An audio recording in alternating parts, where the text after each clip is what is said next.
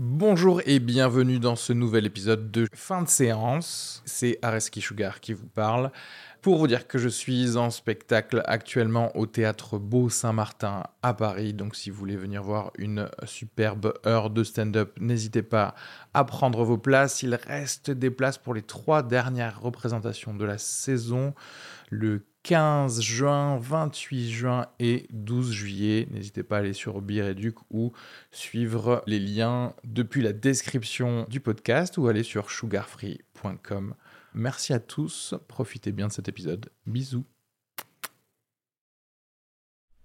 Bonjour à tous, bienvenue dans ce nouvel épisode de fin de séance, dans ce monde merveilleux du podcast de ciné. Euh, Aujourd'hui on va parler du film Brimstone, mais pas que, euh, notamment une grosse section sur le, film The Lost City of Z, parce que euh, on aime bien James Gray, et comme il est sorti en même temps que Grave la semaine dernière, on s'est dit qu'on allait lui donner une place peut-être un peu plus importante que les autres films dans la section film en vrac. Bon, voilà, ce sera à d'ailleurs peut-être dans les futurs épisodes. Vous allez voir que on va peut-être aussi passer plus de temps dans la dans la section film en vrac pour plus développer les, derniers films qu'on a vus et pas forcément le le film éponyme de l'épisode. Bonsoir, euh, je parle français. Euh, Sinon, euh, oui, vous allez voir qu'également, enfin, vous allez plutôt entendre qu'il y, a, qu'il y a eu un petit souci au début de l'enregistrement. En fait, on, a refait un enregistrement euh, au début de cet épisode parce que euh, Arnaud a eu la magnifique idée de débrancher son euh, micro 4 secondes après le, début de l'épisode et s'en est rendu compte 20 minutes après, hein, parce que c'est comme ça, Arnaud, il aime bien, il aime bien les difficultés, tu vois, il aime bien poser des challenges. Donc, donc, vous nous entendrez dire parfois des choses comme oui, comme je l'ai dit tout à l'heure, donc voilà, ne vous en faites pas, c'est parce que on a euh, recommencé un petit peu le, début de l'épisode. Euh, sinon, euh, bah écoutez, merci, vous êtes de plus en plus nombreux à nous, à nous écouter, donc c'est très très cool. Euh, N'oubliez pas de vous abonner euh, euh, sur le Facebook, sur le Twitter, sur Instagram, puisque ça vous permettra de également de participer au podcast dans le sens où euh, vous allez pouvoir voter pour des films euh, euh, à voir, puisque déjà vous avez voté pour le film Brimstone, c'est pour ça qu'on en, qu'on en parle cette semaine. Euh, également, euh, je voulais dire oui en section auto-promo, merci à tous les gens qui sont venus me voir euh, jeudi et vendredi dernier, 23 et 24 mars pour du stand-up. Et d'ailleurs, je serai de nouveau le mercredi 29 mars présent sur scène au comptoir du rire, au comptoir et à table 65 à Jean Jaurès à Toulouse dès 20h pour du stand-up. Donc voilà, pour les gens dans la région, si vous voulez euh, euh, vous pouvez viender. Euh, sinon, euh, bah, écoutez, quoi, vous dire de plus? Rien. hein. Bon épisode à tous. Gros bisous.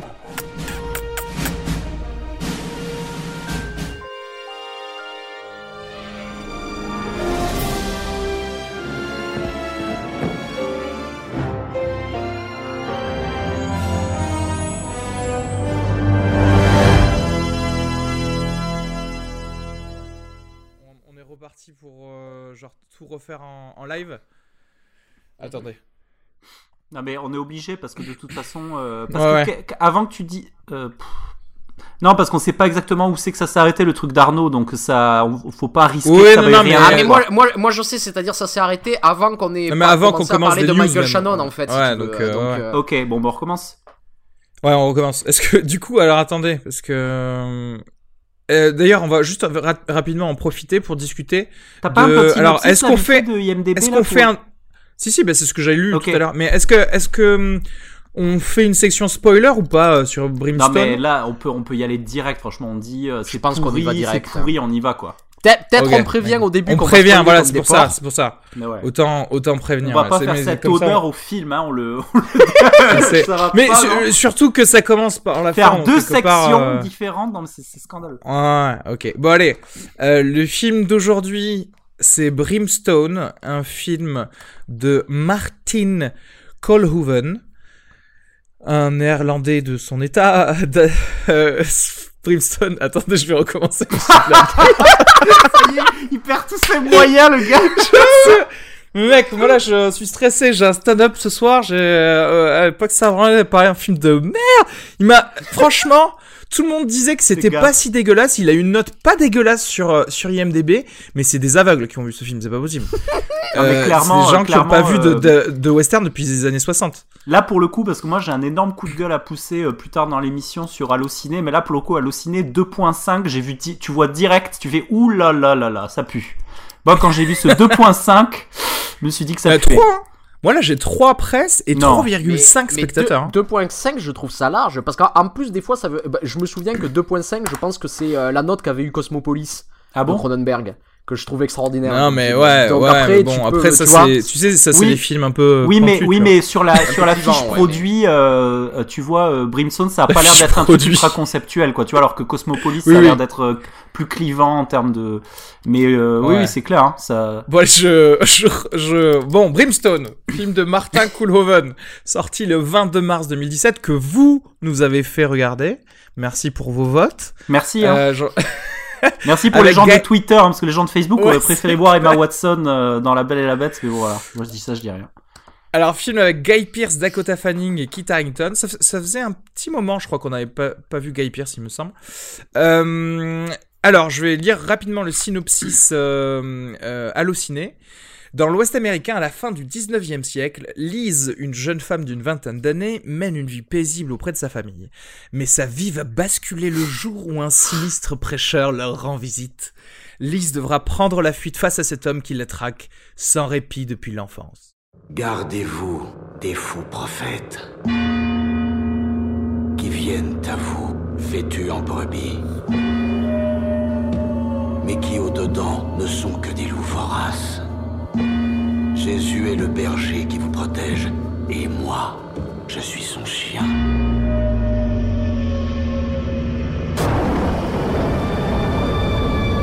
Certains d'entre vous se sont égarés. Ai-je raison?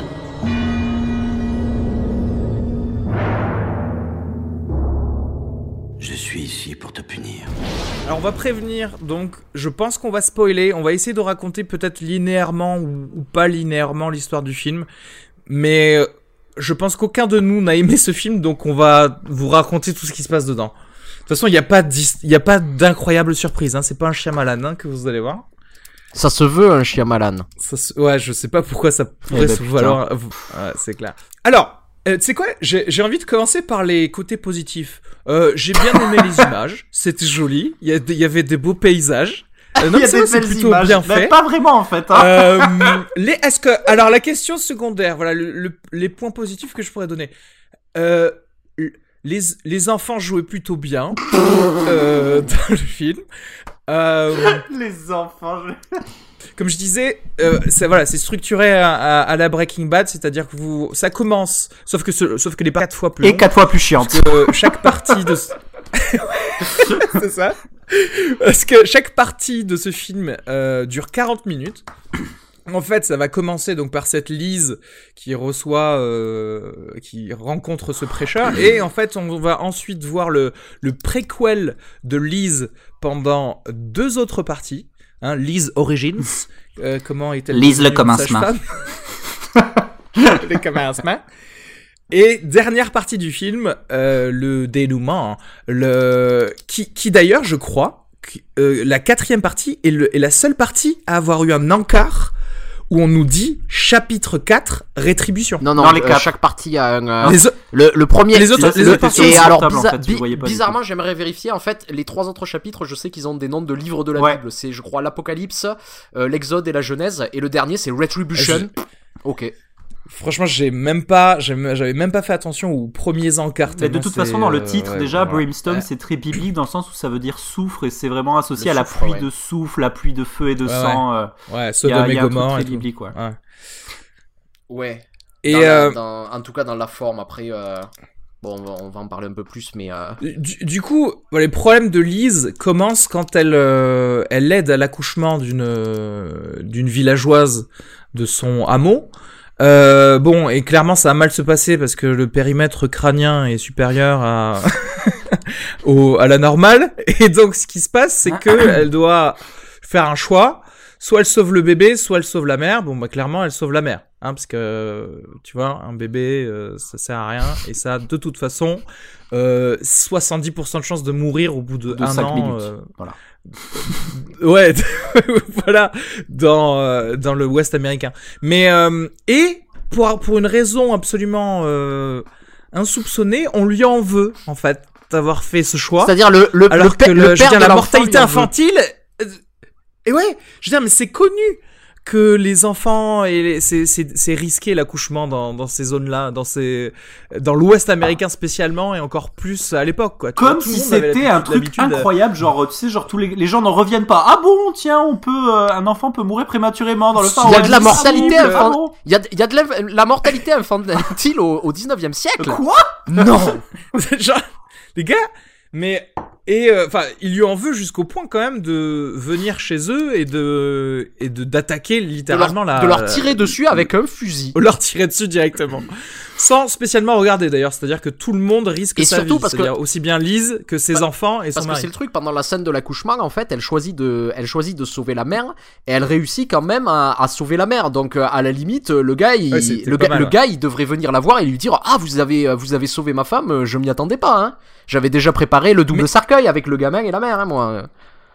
Mais ce film a été fait, comme je disais, par euh, quelqu'un qui, qui a une sensibilité anachronique. C'est-à-dire que, gros, tu vas te dire, oh là là, mais c'est, je suis sûr que pour les gens qui devaient faire ce choix, ça devait être horrible à l'époque. Non, ils ont l'habitude de faire ce choix euh, à, à l'époque. Ils ont l'habitude d'avoir des enfants qui meurent. Tout comme il y a l'habitude euh, de, euh, tu- je sais pas, de frapper des prostituées à l'époque. Et, tu et vois même d'abord, tu n'as pas les mêmes droits qu'un homme quand tu es quand tu es une femme à l'époque. Il faut et arrêter de faire genre. Mais vous oui. êtes surpris. Mais oui.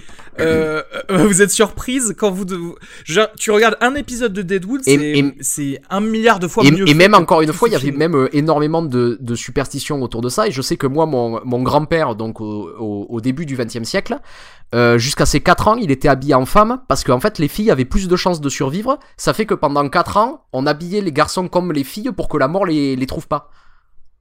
Ouais, je, y, y avait Et il y avait des trucs comme ça. Donc, mais c'était pour dire que c'était vraiment partie intégrante de la vie de tous les de, Ouais, de, de- de tous les jours, quoi. Il y a, il y a aucun. euh, euh, c'est c'est bizarre en, En fait. gros, c'est c'est d'ailleurs c'est d'ailleurs pour ça que euh, en général les gens euh, faisaient beaucoup d'enfants. C'est-à-dire qu'en gros t'en t'en avais une petite portion qui allait Ouais, donc en gros, tout, tout, Ouais, tout ça, ça. pour dire en fait que dans ce film, il n'y a rien qui va. On va, je pense qu'on va développer. Mais ça, c'est un des nombres, un des, un qui des va. éléments qui fait qu'il n'y a rien qui va. Donc, euh, il faut pas se tromper parce que moi, quand, quand tu, quand on voit le, le titre s'afficher, moi, euh, moi, j'ai envie de dire que le gars se la raconte et il se la raconte dans sa médiocrité. Pourquoi? Parce que quand ça s'affiche, c'est pas le titre du film directed by, c'est le, c'est Cool Ovens. Tu vois, Brimstone, c'est, tu vois, c'est Or, Orwell's. Alors, le mec, alors, alors c'est vrai, mais après, je, après je dois rappeler que parmi nos, euh, nos cinéastes préférés, euh, Cronenberg ou Carpenter, ils font ça aussi. Oui, mais c'est un autre Oui, mais bon, il y a calibre. du- la- un la qualité calibre, dans ce c'est-à-dire Et que- du coup, euh, Ouais. là où c'est marrant, c'est que quand le gars dit ça, je me dis les 5 premières minutes, ah ok. Donc il y a, il y a vraiment une annonce d'un produit. Je m'assieds, je me dis euh, truc alléchant, western, il y a un peu de neige, c'est un peu grim, on, on surfe sur le truc euh, 8 salopards, donc Ouais. ça va être cool. Donc en fait, le problème c'est qu'il faut pas se tromper parce que quand on arrive un peu à l'arrache et qu'on voit Cool Ovens, tu vois, on se dit c'est parce qu'il est néerlandais, tu vois, donc on se dit c'est un peu euh, Verhoeven, mais en fait euh, c'est plus le, c'est un peu le, Alors, le, le, rap- le, le rapport à Verhoeven, on en mais reparlera. c'est le Verhoeven du euh, pauvre. c'est le- vraiment au c'est- désavantage C'est le Verhoeven euh. du pauvre en fait parce que c'est euh, c'est Ouais. genre tu vas attraper les granolas, t'as lu vite fait et c'est les c'est les gradolus en bas de l'étagère, tu vois, c'est vraiment le truc marque repère dégueulasse. Et là c'est ça, c'est C'est le- c'est un truc dé- ce film il est dégueulasse. Il y a, je suis désolé mais euh, mais en fait ce qui- ce qu'il y a c'est que voilà le film il part du principe que on voit cette fille qui a l'air d'être une fille qui est accablée par la vie, qui est muette, c'est une femme au Far West, elle en chie et tout.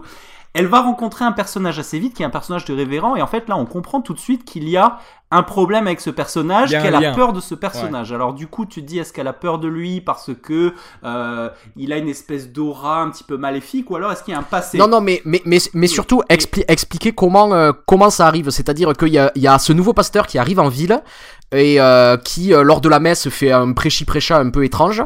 Ensuite, elle arrive pas à sauver cet enfant. Et tout de suite, t'as cette, euh, t'as l'héroïne qui, dit- qui dit à son mari, ah, c'est la faute du révérend. Ouais, c'est bizarre. Et tu sais pas d'où ça sort en fait. C'est c'est bizarre, c'est C'est c'est très bizarre en fait tout ça. Ouais, ouais, tout ça pour dire que quand le film déma- quand, l'intrigue a l'air de démarrer, que ce personnage voit ce totalement voit ce révérend, là il est censé se déclencher un espèce d'intérêt pour le récit, mais en fait ce ce récit il est je sais pas, c'est mal organisé, c'est mal fait, c'est En, téléphoné. en fait, il y a- y, quelque chose qui, il y a quelque chose qui va pas dans cette manière de d'organiser le récit, c'est-à-dire que dans la première partie, on euh, essaie en fait de nous faire croire que euh, le problème qu'il y a entre elle et ce révérend, c'est vraiment à cause de cet enfant qui est mort. Mais en fait, tout de suite, tu comprends que euh, ça tient Que pas debout. pas le cas. Ouais, Et t'imagines qu'ils se connaissent depuis euh, depuis euh, avant en fait, qu'il a dû se passer quelque chose avant qui va nous être révélé.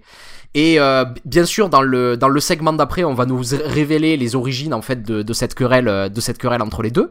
Mais en fait dans cette première partie, on essaie de nous induire en erreur et de nous dire qu'ils se rencontrent pour la première fois et j'en vois pas l'intérêt. À part de si tu veux de faire un twist qui tombe à plat juste Oui, après parce qu'on a parce déjà que deviné ce qui allait se passer. En fait, ça tombe à plat, mais surtout, pire, c'est que tu te dis, ah, ça a été écrit par un débile.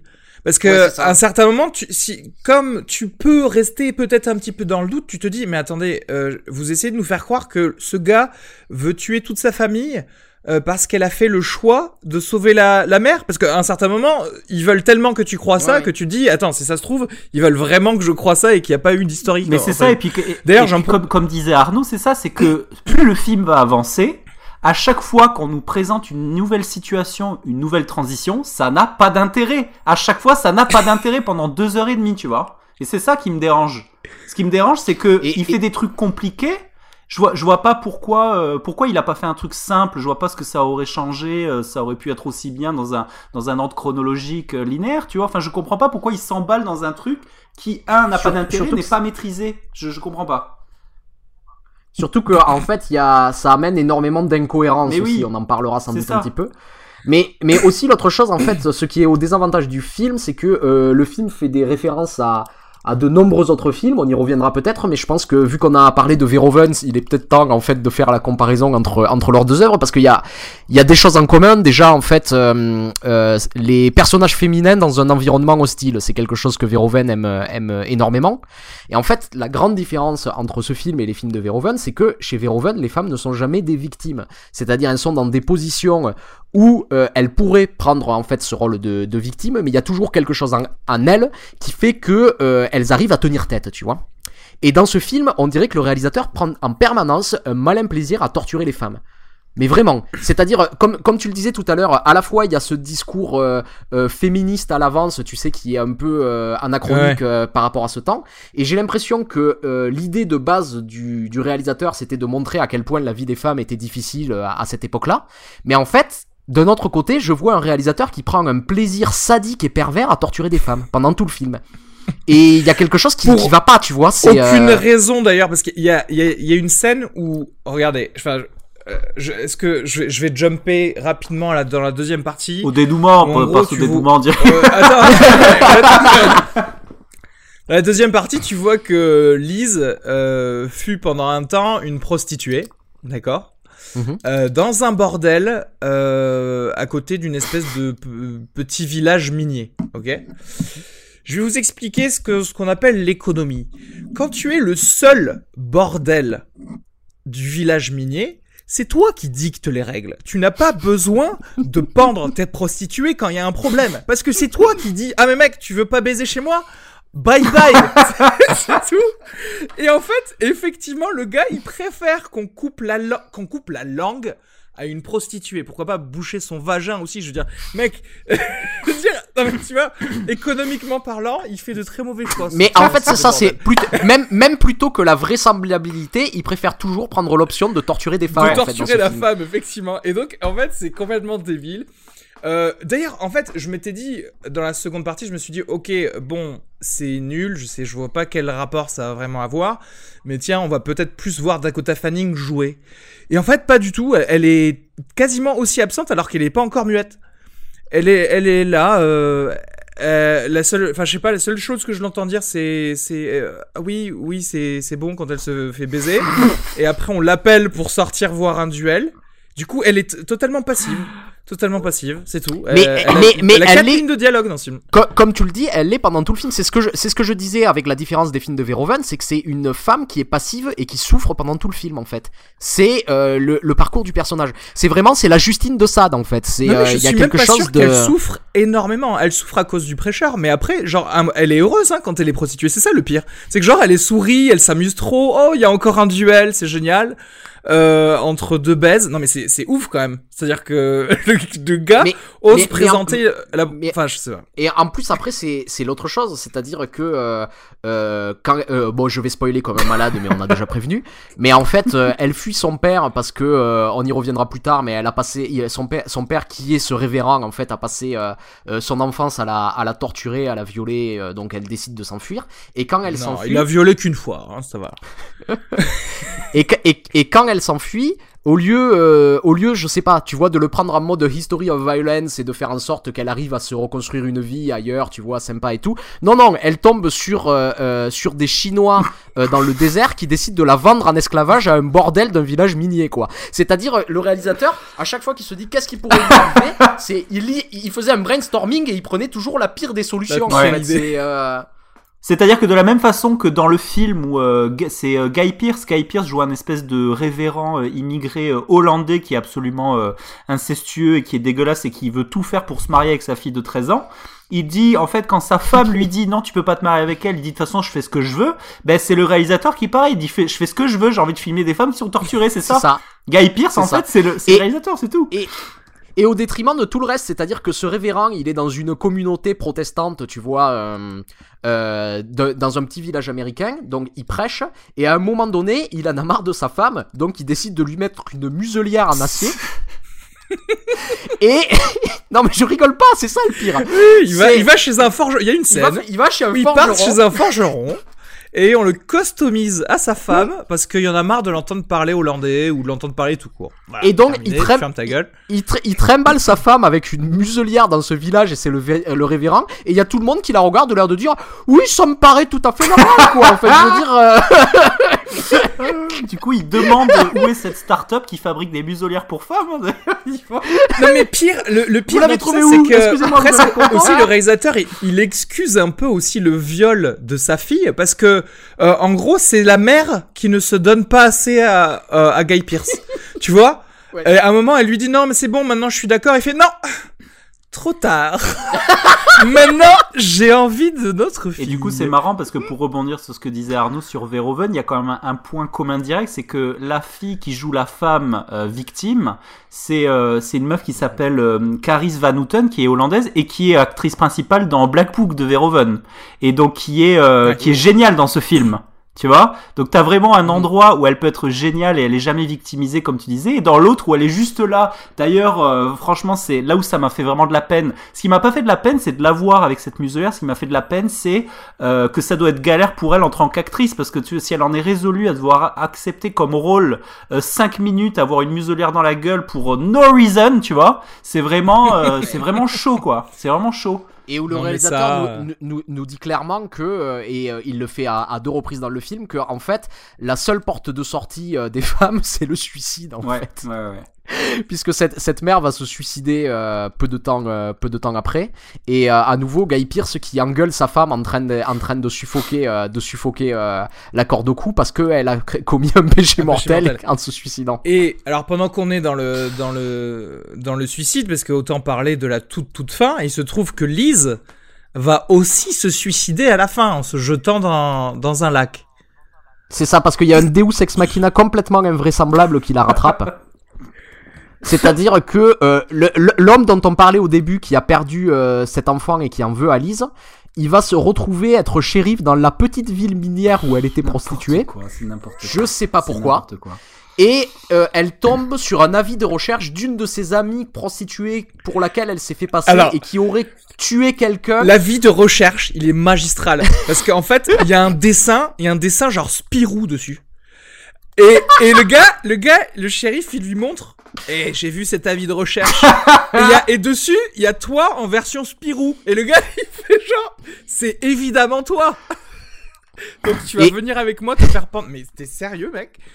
Et, et alors encore une fois, cette fin, en fait, ça m'a fait penser à quelque chose, c'est que ce film, euh, s'inspire énormément d'un de mes films préférés. Et c'est la leçon de piano. Et je vais juste un peu, euh, un, peu euh, décrire ce qu'est l'histoire de la leçon de piano pour vous dire à quel point c'est proche. Donc la leçon de piano, on suit une femme qui est muette, euh, qui s'est mariée par correspondance à un colon néo-zélandais dans, le, dans, la, dans la Nouvelle-Zélande sauvage du 19e siècle, qui va être oppressé par la société patri- patriarcale, et qui finit par faire une tentative de suicide en se jetant dans l'eau dans un lac. La différence entre la leçon de piano et ça, c'est qu'en abordant le même thème, toujours de la même manière, le film de Jane Campion, donc la, leçon de piano, elle, elle oublie pas non plus de dév- développer vraiment l'aspect, le, côté féminin en fait de, ce personnage, et notamment en, montrant que malgré la situation dans laquelle elle se, elle se trouve, elle éprouve quand même du désir pour des hommes, elle a des désirs elle-même, et au final, elle décide de la sauver puisque lorsqu'elle fait cette tentative de suicide, elle a une pulsion de vie qui le fait qu'elle remonte à la surface et qu'elle décide de, de continuer à vivre sa vie. Et c'est vraiment la différence, je crois, fondamentale entre les deux, c'est que d'un côté on a un film humaniste et de l'autre côté on a le film d'un petit pervers, quoi. Euh, alors, même, même si, à la fin, c'est filmé comme si Lise n'était pas morte et qu'elle vivait dans les bois en regardant, Oui. en, en regardant sa fille. Parce que ça, on a oublié de le dire, le film commence et termine par une voix off qui est la voix de la fille de Lise. Euh, comme la leçon de piano. Mais dans ce film, quel est l'intérêt d'avoir la voix off de quelqu'un dont on se fout complètement et d'ailleurs qu'on croit qu'elle va mourir, la fille de de- depuis le début? Parce que derrière, Guy Pierce, il tue le mari euh, de, de Lise et également son fils, tu vois. Et quand il a tué le fils, je me suis dit, ce film va être trop bien si Guy... Enfin, ce, ce film va être trop bien. Je dis, genre, ce film, je lui donne euh, un miam de plus que ses 0,5 miam si il tue Lise et il tue sa fille. Tu vois, si genre il gagne, si Guy Pierce gagne dans, son, dans, sa- dans sa méchanceté, ce serait trop bien. Mais non, pas du, pas du tout. Mais là, mais là d'ailleurs, on a un exemple assez, assez probant d'un acteur qui, qui fait un peu tout ce qu'il peut pour sauver sa présence parce qu'il joue, il joue ce qu'il a à faire, mais la mise en scène est tellement médiocre que Ouais. on a presque l'impression que c'est mal joué. En fait, je crois pas. Je crois qu'il peut pas vraiment faire plus que ça. Quoi, Ah tu non, vois mais moi je te dis, il a mais totalement aussi- Nicolas Cage le... truc. Il a, il a fait au max de ce qu'il avait, de Ben ce ouais. qu'il pouvait Il- faire. Sur, sur le personnage, c'est-à-dire qu'il a un film, mais il ne le tire pas. C'est-à-dire qu'au départ, il essaie de nous expliquer que tous les problèmes de ce type, ça vienne de son euh, fanatisme religieux. Mais en fait, à part dans sa- la partie qui est consacrée au personnage du, du révérend, le fanatisme religieux, le- c'est-à-dire, je vois pas en quoi le fanatisme religieux lui exhorte de, euh, de, de, de, de parcourir l'Ouest américain et de, De tuer retrouver sa le- fille, ouais, je sais, ouais. de retrouver sa fille et de tuer tout le monde autour de lui Ah, en leur euh, arrachant l'intestin pour Alors- les étrangler avec. Alors, enfin, je euh, veux petit, dire. petit moment euh, médecine, je, je vais me permettre. Le, Ah ouais. le, le gars a été éventré et il, lui- il lui a enroulé les intestins autour du cou et, et, et, et- alors c'est ça, et le gars n'est pas mort. Non. Alors attendez, parce que ça, ça arrive et en fait je vais vous dire, le truc c'est que il aurait pu survivre en fait. Je te jure qu'il fallait juste se laver les mains, lui remettre les intestins et recoudre et il avait eu une chance de survivre. Il y avait des milliers d'exemples dans mille guerres différentes où des gens ont perdu le- leur. Tant que les tripes ne sont pas percées, le gars peut survivre et pourtant à la place. Parce qu'il avait l'air encore vigoureux, hein, le gars, il disait genre, tue-moi, tue-moi, tu sais, il, parlait quand même, tu vois. Et, Ah, il, ah, il était limite à faire, à faire un jeu de marée. et alors que, Va me chercher un coca. Et donc, je, me trou- je trouvais ça assez marrant qu'un type qui était. Au moins, ça se tentait de le récupérer. qui, qui, qui se disent, on va, on, va, on va le buter quand même, tu vois. Surtout que c'est le Et fils. qui- j'aimerais, j'ai- j'aimerais préciser un truc, c'est que euh, euh, dans ce film, en fait, il n'y a pas une once d'humour, quoi. C'est-à-dire, euh, on part dans ce. Finalement, c'est un peu un torture porn, quoi. Si on pouvait. euh, euh, on disait les genres au début, mais je pense que torture porn, ça rentre un petit peu dedans aussi. Et je peux énormément aimer, je peux énormément aimer en fait les, les esthètes de, de la violence comme ça, mais en fait ceux que j'aime, c'est ceux aussi qui prennent un peu de distance vis-à-vis de ça. Et si tu prends le cinéma, je sais pas de Tarantino ou de Park Chan-wook, il y a toujours cet humour, tu sais, pour un peu, euh, pour un peu euh, euh, faire passer cette violence-là. Et ici, il y en a, il y en a aucun, et j'ai trouvé ça un petit peu. Il y a. Kit Harington quand même, non Qui Ouais, ouais, c'est- franchement, c'est ce que j'allais dire, en termes prend son- d'humour. Son, son coup de pistolet à cochon, j'ai rigolé. Hein. Franchement, j'ai dit ah, Ouais. Non mais moi aussi et, quand- et, quand- et quand, il donne, quand Kit Harington donne son collègue à bouffer à des porcs aussi c'était trop moi je me suis Alors marré. attends, parce qu'à un mais c'est pas fait exprès si. c'est pas voulu Ah en si, fait, mais quoi. attends, parce qu'il y a- il y, a une tentative d'humour où à un certain moment, euh, il s'évanouit. Tu sais, il dépose un gars Ah oui, euh, oui, dans la bon, ferme. ouais. Euh, dans, dans la ferme, il dit occupez-vous de lui si vous êtes chrétienne. Et il fait oh God. Et il s'évanouit comme ça, genre comme si on était en train de regarder Silverado ou comme si on est, euh, comme si c'était un western drôle, tu vois. Pas du tout. Mais alors, j'aimerais juste dire quelque chose sur euh, sur Kit Harington, c'est-à-dire je ne comprends pas ce personnage. Alors pour résumer, euh, d'abord il y a une fusillade et euh, il arrive à, à partir de cette fusillade avec une, une balle dans la jambe et euh, il sauve un, un, un type contre lequel il se il se battait. Et Probablement en fait, pour la avec- possession de pépites d'or. Après, on le, on le voit après. Mais bon. Ouais, ouais. Et donc avec ce type, ils vont passer, euh, ils vont passer plusieurs jours dans une grange cassée- ca- cachée par euh, Lise quand elle était, euh, quand elle était enfant.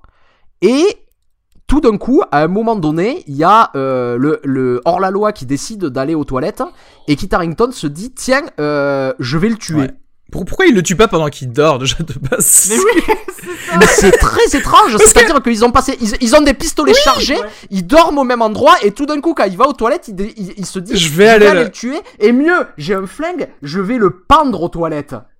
Sans voir, à l'aveugle, hein. Il jette à l'aveugle. il Ah, la- ah oui, le truc Il jette à l'aveugle une corde. Je fais un nœud. Et je le chope en bas. Et surtout, à quel moment tu te fais pendre aux toilettes et tu ne te lèves pas sur les toilettes? Oui, parce qu'il reste assis en fait le mec. il con, reste, il assis, tu sais, c'est c'est du genre non mais ça va, euh, ça va. Non mais en fait, en fait, mais- il y a un truc qui est pas mal pour essayer de visualiser, c'est que pour visualiser la, la transition dans laquelle arrive ce cavalier un peu perdu qui va se rattacher à l'histoire de cette pauvre meuf, c'est vraiment c'est la classe américaine quoi, c'est les transitions de la classe américaine. tu sais, on s'attend à ce qu'il soit doublé un peu par Peter et Steven quoi. Tu sais, c'est oh oh ça fait du bien. Oh vous avez pas une grange pour moi? Et en fait, ce qui est fou, en fait, ce que ce que ce que je comprends pas, c'est pourquoi tu fais ça quoi? Pourquoi? Quel parce qu'en fait si vous on, on en a rigolé avant de avant avant d'enregistrer mais en fait en gros ce qui se passe c'est que ce personnage on peut littéralement le couper au montage. Ça n'affecte ni l'histoire ni le dé- Ah oui, ni complètement. l'évolution des personnages ça n'affecte rien du tout rien Par Ouais. contre, je pense que ça, ça affecte une chose, c'est la carrière de Kit Harington, Ouais. parce qu'il est Mais extrêmement mauvais. Kit Harington au cinéma, le pauvre, le gars il fait Pompéi, il fait ça derrière. Tu sais, tu fais, mais euh, franchement, reste à faire Game of Thrones et. Et pas tout, très bon acteur hein. Et dans cette partie, dans cette, dans cette partie aussi, à un moment, il y a quelque chose. Il y a euh, Liz euh, qui veut coucher avec euh, Oh Kit. Harington. Et ça sort de mais nulle oui ça, mais oui mais oui C'est-à-dire que avant ça, et là aussi je vais faire un parallèle avec la leçon de piano parce que le personnage de Holly Hunter euh, tombe amoureuse du voisin un peu sauvage, tu vois. Et pendant tout le film, il y a euh, Harvey Keitel, il est érotisé, il est érotisé. C'est-à-dire que c'est c'est toujours euh, le regard qu'elle porte sur lui, tu vois. On sent le désir qui monte petit à petit. Là, il y a rien de tout cela. Et bien sûr, pendant tout le film, tous les rapports sexuels qu'il y a, et il y en a beaucoup, ils sont non cons- consentis. Et la seule fois dans le film où il y a une femme, en fait, qui, qui exprime un peu de désir sexuel, ça lui est refusé, parce qu'elle va pas non plus y prendre du plaisir quand même, il faut pas déconner, quoi. Hmm. Je trouve que ça représente bien, en tout cas, l'attitude du film, tu vois, vis-à-vis de... non puis ça ça sort, ça sort de nulle part et puis encore une fois c'est ultra cohérent on est censé nous faire croire que cette meuf de 13 ans qui a euh, une vie euh, exécrable, elle est censée s'offrir comme ça aux, aux cow-boys euh, un peu un peu blessés. Enfin, c'est c'est c'est n'importe quoi. Non, mais et, et là, en fait, et là tu aussi, peux le faire, mais tu le construis, tu le ouais, construis. mais dans ces conditions-là, tu la montres en train de l'observer, tu vois ce que je veux dire. Tu, tu construis, t'en fais quelque chose, tu le, tu le balances Mais pas pour dans ça que le je te dis que film c'est comme incohérent, ça, c'est quoi. parce que ça tombe, ça ça vient de nulle part quoi. Ça vient de nulle part. c'est- Ouais, c'est c'est c'est le truc qui vient d'un autre film presque, tu sais comme ça. Ah oui, euh, on met ça. Quoi Et puis, et puis, mais combien, combien d'incohérences dans ce film, quoi? Combien d'incohérences qui sont censées euh, pardonner les des transitions hasardeuses? Enfin, c'est c'est n'importe quoi. Moi, ce qui m'a le plus fait marrer, c'est euh, il y a il y a une espèce de pff, je dirais pseudo climax en fait, c'est que euh, on s'aperçoit que euh, cette jeune euh, cette jeune héroïne en fait, elle a été euh, au début elle est elle est elle est femme euh, femme au foyer, mais en fait on s'aperçoit qu'elle a été très longtemps prostituée. Et à un moment dans dans le, le bordel dans lequel elle travaille, il y a ce ce révérend qu'on a vu plus tôt qui arrive et euh, au milieu de beaucoup de prostituées, on s'aperçoit qu'il choisit cette meuf. Donc on se dit ah il la reconnaît de quelque part, tu vois. Et là il va se passer une scène de violence où dans la dans la chambre elle va elle va se retrouver à à à, à plus ou moins pseudo tuer le mec Mais là, en fait, on est censé nous faire croire que tout- toutes ces prostituées, elles sont où? En Ouais. fait, ce qui est marrant, c'est que dans cette scène, le, le bordel s'est vidé, Oui. en fait. Mais où est le de patron? toutes ces meufs, elles sont 50, il y a Attends, 50 meufs. que- Elles sont où ces meufs en Parce fait? que avant, cette scène, le patron, il a dit a un mec, il a privatisé le bordel. Je veux qu'on Ouais. soit au petit soin avec lui. Euh, si- le- donc le gars, il est à côté de la chambre normalement. Mais à oui. tout moment, si pour lui pour lui ramener un verre d'eau, quelque chose, tu vois. Et non, la meuf, elle crie. Il y a qu'une seule personne passe qui rien. entend. Ils sont partis. Euh, je ne comprends pas. Ils sont partis. Ils sont partis où, s'il vous plaît? Expliquez-moi. Dans un village où déjà il y a trois maisons. Il y a trois maisons et il y a un bordel. avec 60 prostituées. Tu sais, il y a des, ça a des proportions stratosphériques. Tu sais, il y a, il y a parce qu'à un moment, c'est là où je me suis- ça, c'est un autre moment où je me suis marré. C'est un moment quand il y a une espèce pareil de duel qui sort de nulle part, qui est censé euh, encenser le propriétaire du bordel comme un gars super macho, tu vois. Et en fait, là, mais il y a une abondance de prostituées. Il y en a, il y en a 1000, tu sais. Il y a 1000 prostituées. Il y a trois habitants, tu sais. Ouais, mais Ça les gars, les gars dorment tous à la mine, c'est pour ça. Non mais Non, le mais- Et puis là, attends, je veux juste finir. Là, quand même, on est censé. Et là, moi, je suis pas d'accord parce que le, le gars, Je suis euh, pas d'accord, hein. pervers qu'il est, il est, il est censé nous faire accepter un espèce de réalisme d'époque. Et là, elle lui tranche la gorge. Et le gars, il brûle et il est censé être toujours en vie. Je ne comprends pas pourquoi. Il faut qu'on m'explique pourquoi. Alors, ça c'est le choix génial parce qu'en fait elle lui tranche la gorge. c'est le diable, euh, c'est le diable, et, euh, et en fait elle essaye, je sais pas, je crois qu'elle essaye de maquiller ça comme quoi c'est sa pote prostituée il y a un qui a tué. staging Je... et alors, si tu maquilles ça en mettant le couteau dans la main de ta pote prostituée, pourquoi est-ce que tu mets le feu au bordel? Tu vois? Oui. Et si tu mets le feu au bordel, pourquoi est-ce que tu choisis de renverser la lampe à pétrole sur ta pote? Pourquoi est-ce que tu le fais pas sur le méchant? Ah, au- aussi, je peux, je peux dire un truc de violence gratuite qui, a- qui arrive juste après. C'est-à-dire, donc pour résumer, euh, sa copine elle s'est fait couper la langue parce quoi. que elle avait euh, mordu la lèvre d'un client. Et euh, ensuite, elle, euh, elle réussit à avoir un plan pour s'enfuir en, euh, en euh, se mariant par correspondance avec un type qui recherche une femme et, qui, euh, et, et, et, et que ça ne gêne pas d'avoir une femme sans langue. Et donc, euh, Lise décide de prendre sa place. Et ce type qui a l'air un pauvre gars sympa, plutôt que de lui dire bon en fait c'est moi qui vais t'épouser, euh, euh, ma copine Ouais. n'a pas pu venir, elle, elle Je se vais dit, me couper je la vais langue, me ouais. couper la langue pour que En plus, c'était même pas ça, c'était même pas noté qu'elle avait pas de langue. C'était noté qu'elle était muette. Donc tu peux être muet sans avoir, euh, Ouais. tu vois, perdu ta langue. Mais oui, la joue meuf, la elle se comédie, dit, c'est vrai. fait elle quelque va- chose quoi. Elle va chez le docteur du village. Elle, lui- elle lui fait t'inquiète, je m'en occupe. Elle prend elle-même un scalpel pour euh, se couper sa langue.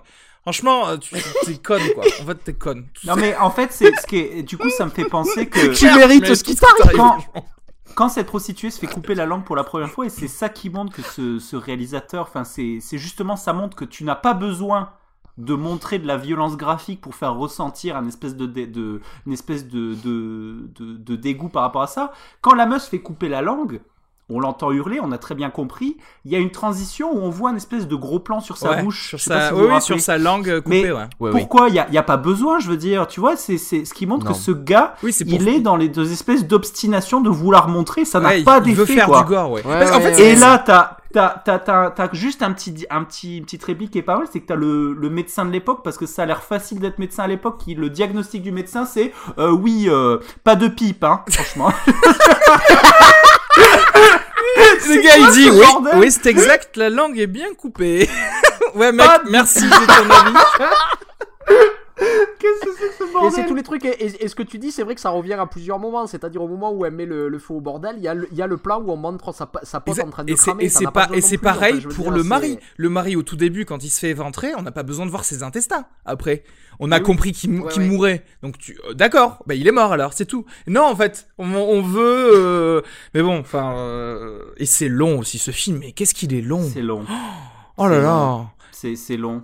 C'est long, c'est long et puis euh, mais c'est c'est vraiment bon. Je sais pas si euh, les gens qui écoutent ont compris qu'il faut pas faut pas dépenser de l'argent pour voir ce Oh, film. hein, euh, J'avoue, si, si t'as si hein. lâché 10 balles pour aller voir Brimstone parce que tu t'es dit peut-être euh, que ce sera le bon film de Kit Harington. Alors déjà, on vous annonce Kit Harington joue 4 minutes dans ce film.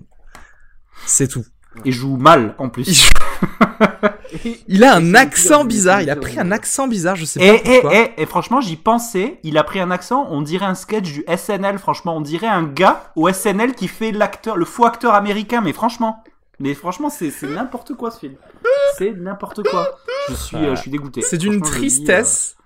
Euh, parce Ouais. que parce que mine de rien, c'est son de normal. Enfin bon, peut-être pas pour Kit Harington, mais pour les autres effectivement, comme tu disais, de bons acteurs. Même la, euh, même celle qui joue la jeune Lise, euh, je, je- je- je la trouve euh, assez bonne actrice. Et à un moment, j'étais en train de regarder une, une scène où il y a Guy Pearce qui la traîne dans la boue, justement, sa jeune actrice. Et j'étais en train de me dire, quand même, il y a de la thune quand même dans ce film. C'est vraiment dommage que ce soit foutu dans ça, en fait. Euh, Non mais c'est ça. Moi le seul, il y a un moment, je suis un peu triste quand même, je me, je me suis senti un peu mal. euh, Il y a un cochon qui est tué euh, sans aucune pitié. euh. Du coup, Ouais, je pense qu'il a vraiment été tué. Je me suis dit la même chose. Je me suis dit, est-ce que ça valait la peine? Euh, non, je pense pas Du que ce soit un vrai ouais. cochon tu- mort. tu- tu penses Non, ça m'a vraiment fait chier. Du coup, je mangerai pas de jambon ce week-end par respect, mais mais, mais No franchement, c'est le seul today. moment. Mais qu'est-ce que ça dit? Ça veut dire que je me suis juste senti mal à ce moment-là, alors que tout le reste, c'est peine perdue. Alors- le gars te montre des trucs pour te faire, euh, pour que tu sois mal à l'aise, mais ça marche pas. Alors quoi. ça aussi, ça, C'est ça, ridicule. c'est- en ça fait, c'est rentre, trop, c'est ridicule. ça rentre. Je suis désolé. La, la personne, elle a 13 ans. Elle vit dans une ferme. Des cochons morts, elle en a vu depuis 13 ans. C'est-à-dire Mm. que elle va pas nous faire croire que euh, ça lui fait euh, du Ouais. mal de tuer un cochon. On en a vu des milliers C'est mourir. encore une fois Oui, voilà. l'anachronisme. Comme Mais si- là, comme- comme si actuellement, des fait, gens qui Paris, vivent à la campagne et qui, qui ont peut-être quelqu'un de leur famille euh, qui, qui a une ferme ou qui ont une ferme, euh, bah, c'est c'est normal de tuer un animal. Je veux dire, f- fais pas genre quoi. À l'époque, euh, il y avait pas de végétariens. Donc, Alors l'autre- l'autre incohérence que, à laquelle je viens de penser, qui est euh, et là je commençais vraiment à me dire mais vous foutez vraiment de ma gueule, c'est justement quand il y a cette cette histoire parallèle avec Kit Harington et tout, on est censé nous faire croire que parce qu'il y a le diable, hein, le révérend c'est le diable, c'est un gars qui vers la fin du film il est capable de sniper à travers le blizzard parce qu'il a il a l'aura de malade quoi, et on est censé nous faire croire que ces gars pipalipaloup, ils vivent leur petite vie, ces deux cow-boys blessés, et lui, il le voit, il voit rien, rien tu sais. tout, ouais. Il y a trois personnages, il y a, il y a 10 mètres carrés, et les gars, ils vivent leur vie, et personne ne voit Et jamais rien. pas. Voilà, c'est ça. C'est incohérent. Il y a, il y a rien qui va. D'ailleurs, c'est vrai que ce que, ce que tu dis, Jean-Yves, parce que d'où, d'où ce prêcheur, c'est un putain de tireur d'élite slash euh, combattant hors pair. Parce qu'il tue tout le monde. Tu vois? Y compris justement cette espèce de hors-la-loi. euh, c'est quand même ouf, quoi. Mais en- en- en- encore une fois, c'est une incohérence, c'est-à-dire que le personnage, il nous le présente, comme tu dis, euh, comme un prêcheur, un peu, euh, il y, a, il y a un côté réaliste dans la communauté qu'on veut, euh, qu'on veut décrire, et après, on nous le présente comme le diable. Et euh, je pensais à, à un autre film qui a aussi un prêcheur un peu euh, et qu'on a adoré l'année dernière, Ouais, c'est bah, The on a- Witch. enfin, Et euh, à The Witch quand tu regardes ce film. et, oui, on est obligé parce qu'il y a des thèmes sim- similaires, mais il lui, il lui met tellement l'amende, quoi, The, The Witch, avec la, la subtilité avec laquelle il décrivait ses personnages, euh, cette manière dont on arrivait à les suivre. Et là, il y a juste rien. Et, et comme je disais, j'ai l'impression que c'est juste des références de cinéma qu'il aime un peu, qu'il qu'il enchaîne les unes avec les autres. Mm.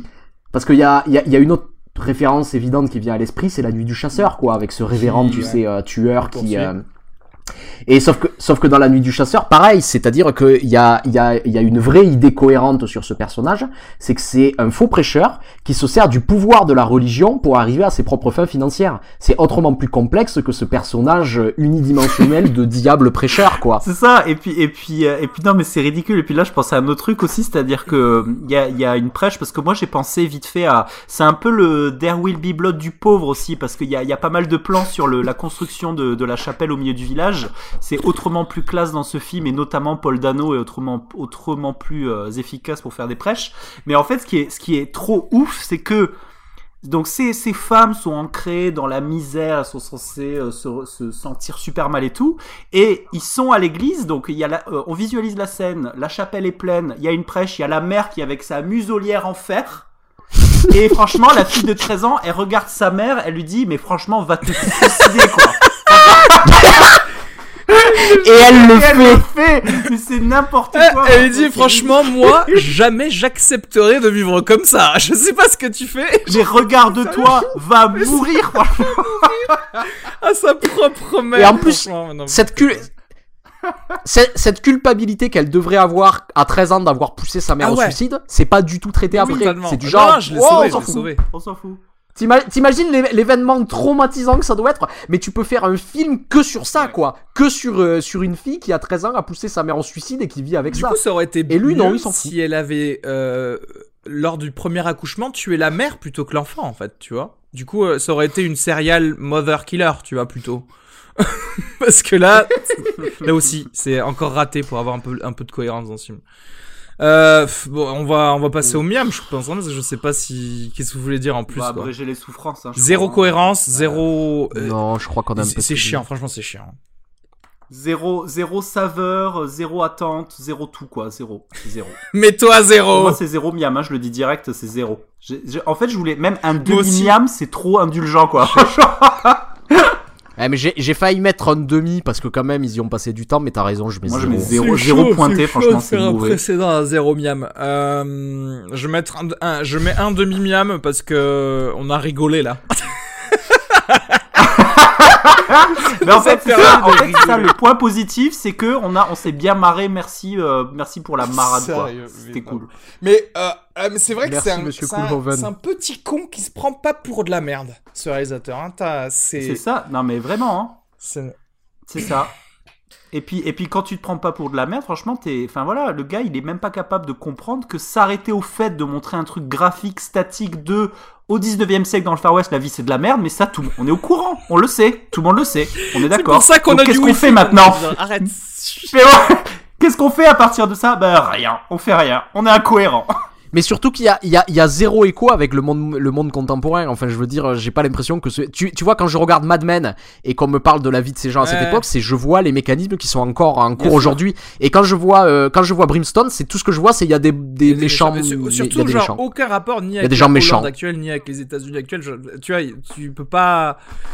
Il n'y a pas de problème euh, religieux qui veut, qui veut tuer des. des- ou, ou violer des meufs. Ça, ça ne veut rien dire. Je veux dire. je- je- enfin, Ouais. bref. Ça ne veut rien dire. Euh, Pipalipadou. Bon, qu'est-ce quoi euh, Oh là là là là. donc, euh, les derniers films qu'on a vus, on va continuer sur ça. On va essayer de se laver de, de ce film. Ouais. On peut se laver en Mais moi, parlant moi, j'avais de, envie- de City of Z. hein, Par exemple. Ouais, j'avais, envie- j'avais envie qu'on Alors- parle de ça un petit peu. euh. Lost, Ci- Lost City of Z, c'est, euh, il est sorti le, le 15 mars de- 2017, c'est donc euh, une semaine euh, précé- précédente, la semaine précédente, pardon, un film de James Gray avec Charlie Hunnam, Sienna Miller et Tom Holland. Je le présente parce que on l'a tous vu, donc on va pouvoir en, en parler. Alors c'est l'histoire vraie de Percival, Percival Harrison Fawcett, un des plus grands explorateurs du XXe siècle. Je lis encore une fois le synopsis halluciné, d'accord? Euh, Percy Fawcett est un colonel britannique reconnu et un mari aimant. En 1906, alors qu'il s'apprête à devenir père, la Société géographique royale d'Angleterre lui propose de partir en Amazonie afin de cartographier les frontières entre le Brésil et la Bolivie. Sur place, l'homme se prend de passion pour l'exploration et découvre des traces de ce qu'il pense être une cité perdue très ancienne. De retour en Angleterre, Fawcett n'a de cesse de penser à cette mystérieuse civilisation tiraillée entre son amour pour sa famille et sa soif d'exploration et de gloire. Petit clip. C'est toi l'explorateur? Donne-moi ta main. Je suis à la recherche d'une cité perdue. Ce que tu cherches dépasse de loin tout ce que tu as pu imaginer. Là est ton destin. À ton retour, il ne saura plus qui tu es. Je sais que c'est un sacrifice pour nous tous. L'environnement est d'une hostilité violente. Ce voyage pourrait bien vous coûter la vie, mais vous permettrait de réhabiliter le nom de votre famille. Y a personne qui revient de là-bas. Qu'est-ce que vous avez pensé de The Lost City of Z? Of Z d'ailleurs et pas Z. Oui, of Z. Euh, ben, euh, personnellement, c'est un film que, que j'ai beaucoup aimé. Enfin, d'une manière générale, je suis un grand fan de- du cinéma de, de James Gray. Et euh, on, on- on- je crois qu'on va, on va pouvoir un peu débattre autour de ça. Mais en fait, déjà, ce qui m'a plu, c'est que euh, c'est un film qui reprend une forme qui est plus tellement, euh, qui est plus tellement euh, produite euh, aux États-Unis, qui est le film épique hollywoodien qu'on voyait beaucoup dans les années 50 ou 60. Généralement, pareil, des récits d'exploration ou des péplums de cette même manière, et qui est une manière de raconter les histoires qui se fait plus tellement aujourd'hui, avec quelques différences. Je crois qu'on aura l'occasion d'en reparler plus tard. Mais ouais, en fait, je crois que d'une manière générale, sur ce film a beaucoup parlé sur l'obsession de cet homme et euh, sur ce qu'il euh, sur sur ce que ça ça disait du euh, du, du, du rôle de l'exploration en fait dans notre société et dans le et, dans ce rôle là j'ai j'ai j'ai envie de savoir un peu ce que vous en avez pensé avant de de parler un peu plus en détail de moi, moi, moi j'ai envie de juste de raconter mon expérience, c'est-à-dire que moi, donc hier, je suis allé voir Brimstone, j'étais au fond du seau, j'envisageais de me pendre, et, euh, et en fait, j'ai enchaîné direct avec euh, The Lost City of Z, du coup, donc ça, c'est à peu près la même longueur, ça fait euh, deux fois 2,30, donc ça fait 5 heures de film. Et en fait, euh, là où c'est marrant, c'est que si tu mets les deux à côté, voilà, d'un côté c'est fade, de l'autre c'est gourmand croquant. D'un côté, euh, c'est de la merde, de l'autre, c'est euh, virtuose. Enfin, tu vois, c'est-à-dire que c'est vraiment tout et son mhm. contraire. Et du coup, j'ai j'étais tellement au fond du son en sortant de Brimstone que je me suis fait cueillir par euh, par The Lost City. J'étais euh, sub, enfin vraiment, moi j'ai adoré ce film. J'étais subjugué partout en fait, partout et notamment moi, mon gros coup de cœur, c'est la photographie euh, de Darius Konji. Euh, en fait, en fait, ce qui se passe, c'est que la photo, déjà à chaque scène d'intérieur, j'ai l'impression d'être devant le parrain et j'ai envie de chialer, quoi. C'est-à-dire que à chaque scène, et, euh, et c'est cool parce que du coup, moi, je suis comme toi un énorme fan de James Gray et pourtant, j'avais fait partie de ceux qui avaient moins aimé The Immigrants, mais là, pour le coup, j'ai vraiment raccroché parce que je préfère sa période euh, trilogie new-yorkaise, à savoir euh, The Yards, We on the Night et Two Lovers. Mais en fait, moi, il y a un truc qui est cool, c'est que je trouve que euh, James Gray là, il est fort pour sortir les vieux pots. C'est-à-dire que le film, il est tourné en pellicule. Tu vois, il y a un côté, euh, il y a un côté vieux pot qui fait que c'est le mastering de euh, des éléments d'un film, quoi. Et j'ai vraiment adoré ce film. Et alors, et, alors, j'aimerais, j'aimerais rebondir sur sur ce que tu viens de dire, c'est-à-dire sur ce sur ce côté vieux pot, c'est-à-dire que James Gray s'est toujours rêvé et a toujours voulu être dans la succession des grands maîtres hollywoodiens de l'époque. Euh, c'est quelqu'un, il l'a dit plusieurs fois, qui aime pas tellement le, cinéma contemporain, qui se réfère toujours à des, des, références plus anciennes. Je pense que pour lui, sa dernière grande référence, c'est euh, Francis Ford Coppola. Et, euh, et justement, j'ai réfléchi à ça en regardant le film, c'est-à-dire que c'est quelque chose que je, que je, que je trouvais très neuf finalement et très cohérent quand il parlait de, de films qui se passaient à l'époque contemporaine. Est-ce qu'on peut discuter de quel effet ça vous a fait de voir un film, un film euh, d'époque, un film en costume, euh, fait avec cette, ce même classicisme et sans qu'il y ait aucun ajout euh, moderne ou post-moderne. C'est-à-dire que des relectures de vieux genres hollywoodiens, on en a beaucoup vu ces derniers temps. On peut même penser à La La, La, Land, tu vois, sur la comédie musicale, etc. Mais dans tous ces films, généralement, il y a comme une conscience qu'on refait un genre qui est déjà euh, un peu vieillot. Et pas chez James Gray. James Gray, il le fait vraiment comme s'il était encore à cette époque-là. Et j'aimerais un peu avoir votre avis sur ça, en fait, sur euh, qu'est-ce que vous pensez euh, de ça. Bah écoute, en fait, moi, j'ai pensé à ce que tu dis. Alors moi, moi je, si tu veux, c'est assez étrange parce que moi j'étais vraiment, ce qui m'a, ce qui m'a fait plaisir, c'est l'universalité en fait de la de la thématique en fait. Et, à la différence de tu sais on a dit juste avant dans Brimstone le truc c'est qu'on n'arrive pas à faire le lien avec l'actuel. Alors que mhm. dans celui-là on arrive à le faire en fait tu vois. C'est-à-dire qu'on voit euh, on part du début du siècle euh, moi, moi, ce que j'ai vraiment aimé, c'est euh, le la façon dont le temps le temps coule quoi. Le temps coule tout seul sur les années. T'arrives à suivre. T'as pas besoin. Encore une fois, tu rebondis. T'as pas besoin d'artifice quoi. C'est assez simplement mené. Ça tourne. Mais euh, pour revenir à ce que tu disais, je sais pas, moi je trouve que justement, la force de ce film et la force des vieux pots, c'est de dire que t'as pas forcément besoin pour faire une relecture de remettre complètement en cause tous les procédés de mise en scène en fait. Tu vois ce que je veux dire? Et, Mais je crois que euh, en fait je, je, suis d'accord avec toi je pense hein, sur, euh, sur ça. Ouais. Et mais là pour le pour le coup si tu veux le gars il, il met les points sur les i de ouf quoi parce que c'est tellement maîtrisé c'est tellement maîtrisé en mode old school que Et, et, et- et surtout, ce qu'on retrouve dans le film, euh, ce que tu dis sur, sur cette maîtrise, c'est-à-dire qu'il y a un sens général du récit où il y a quelque chose qui coule, comme tu le dis, mais je trouve qu'il y a aussi un plaisir de la scène qui est ahurissant. C'est-à-dire qu'il n'y a pas une scène qui évoque pas quelque chose de plus fort que ce qu'elle raconte. Ouais. C'est-à-dire, la, la- le, le film s'ouvre sur une scène de, ch- de, de, de, de chasse à cour, Hmm. et je trouve que ce qu'exprime cette chasse à cour, ça parle vraiment de ce que le film va développer, c'est-à-dire du rapport de, du rapport de l'homme à la civilisation, quoi. Hmm. C'est-à-dire que ça s'ouvre sur cette, cette chasse un peu sauvage et, euh, et, de, et de ramener en fait euh, euh, tous les éléments de la civilisation mo- mo- moderne avec la fin de cette séquence où euh, le personnage principal, Persiphoset, qui a, qui a tué le gibier, n'est pas invité à la table des, des nobles parce qu'il n'a pas la bonne ascendance. Ah, mais ça, C'est. Tu vois cette manière de faire jouer toujours les éléments les uns par rapport aux autres et cette scène de chasse elle va être- mise en rapport évidemment avec les scènes en Amazonie quoi. Bien sûr. il y a, en fait il y, a, il y a quelque chose de très fort dans ça la manière dont il jongle avec ces scènes que je trouve euh, que je trouve assez génial en fait. Non, et puis encore une fois, pour rebondir euh, aussi sur la, la, la cinématographie, et en fait, la, la, le niveau de photographie est tellement ahurissant que, comme tu dis, il y a des scènes d'une banalité euh, sans nom qui en fait deviennent majestueuses parce que c'est que des, éclairages en pénombre, en fenêtre, et, c'est, chaque scène est incroyable. Chaque scène, tu te, tu te fais pas chier, quoi. C'est, euh, je sais pas comment expliquer, quoi, mais c'est vraiment un- une leçon de, pour moi, c'est une leçon de cinéma. hein. Franchement, c'est. euh, Oui, avec, avec- avec des plans qui ont des forces d'évocation. Moi, je me souviens d'une transition qu'il y a dans le film qui est digne des meilleurs David Lynch, je trouve. C'est à un moment donné, alors qu'il s'apprête à partir, euh, à partir pour le front lors de la Première Guerre mondiale, il y a un plan, en fait, qui fait un panoramique sur une euh, lance qu'il a ramenée d'Amazonie. Et euh, ça coupe, en fait, sur les baïonnettes qui s'élèvent dans, dans les tranchées. Ouais.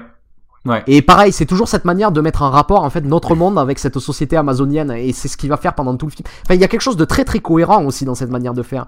Ouais. C'est-à-dire que euh, je vois vraiment un cinéaste du sens plus qu'un cinéaste du rythme. Je trouve que le rythme est parfaitement maîtrisé, cette langueur un petit peu qu'il développe hum, dans, dans tout son cinéma, Mhm. que j'aime énormément, mais en fait, j'ai à, à chaque fois que qu'il filme quelque chose, j'ai l'impression qu'il y a un sens à ça. La, la maîtrise, c'est un mot important parce qu'encore une fois, regarde, tu vois Brimstone, un film où rien n'est maîtrisé et rien n'est cohérent. Et là, t'as un film où tout est maîtrisé et tout est cohérent. En fait, il y a pas, y a pas un truc qui n'est pas contrôlé dans ce film. C'est, euh, hallucinant.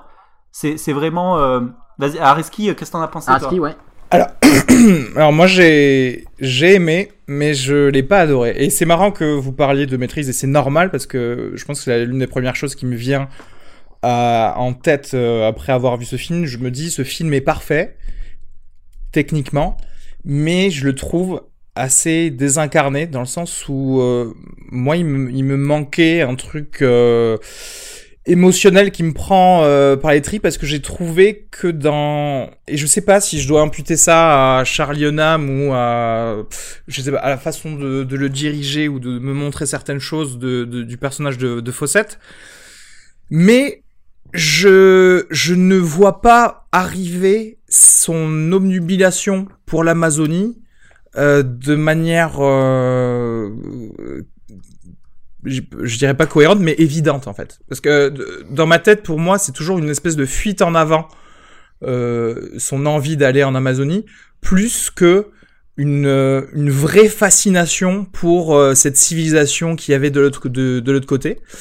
Et Après- en fait, pour moi, le truc des poteries, tu sais, parce que euh, tout, tout vient du fait qu'il a trouvé des poteries euh, là-bas Mhm. et qui se dit, il y a, il y a probablement eu effectivement une ancienne civilisation. Il avait totalement raison. Mais en fait, ce, ce, ces choses- Et- et cet qui- intérêt qui- pour l'archéologie ou des ju- choses comme ça, Juste qui est, qui, est, qui est renforcé plusieurs fois. C'est-à-dire après, quand il visite des, des, vis- des villages indigènes en Amazonie, notamment, il découvre en fait que euh, euh, il y a des cultivations.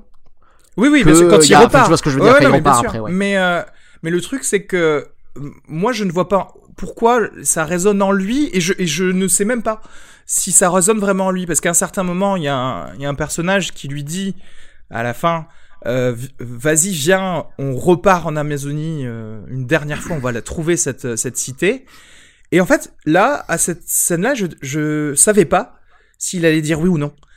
Et, Ah, le- je- et le je- fait que je sache que je sache pas, c'est que pour moi, ça, on n'a pas, on m'a pas assez convaincu Sur, de sur, sur de, ça, je suis- de son envie ou de, sa fascination réelle pour l'Amazonie plus que euh, une une envie de ne pas être là où il est. sur, sur ça, je suis pas tout à fait d'accord avec toi parce qu'il y a quelque chose qui se passe avant euh, ce passage euh, auquel tu fais référence. Il y a un passage dans les tranchées. Ouais, et, et, et ça d'ailleurs, a- je trouvais que c'était une, une a- j'ai pas aimé en fait. Il y a deux scènes que j'aime énormément ici. Moi, j'aime beaucoup euh, ce passage. Et il y a deux scènes que j'aime énormément. C'est à un moment donné, euh, il y a une, une vieille femme qui lui fait une lecture de tarot Ouais, ouais. euh, dans les tranchées. Ah et ouais. où euh, pendant qu'il la regarde, elle lui dit en fait que son destin, grosso modo, c'est de, c'est de retourner en Amazonie. Et à ce moment-là, il y a des plans où il se retrouve euh, en Amazonie alors qu'il est en train Oui, de en parler, train à de cette parler, femme, ouais, tu vois, et qu'il y a cette chose qui revient. Et il y a une autre scène juste après où en fait il s'est pris du gaz moutarde dans la gueule et euh, il a des dégâts euh, occasionnés à ses yeux. Et lorsqu'il est réveillé par sa femme, la première chose qu'il dit, c'est Je croyais que j'étais en Amazonie. Et il y a le, le médecin qui lui dit Je pense pas que vous pourrez y, retourner. Et plutôt que de s'inquiéter de sa femme, il, euh, il, a, il, il a ce moment en fait où il regrette de, de, de sans doute ne plus pouvoir jamais prendre part à une expédition.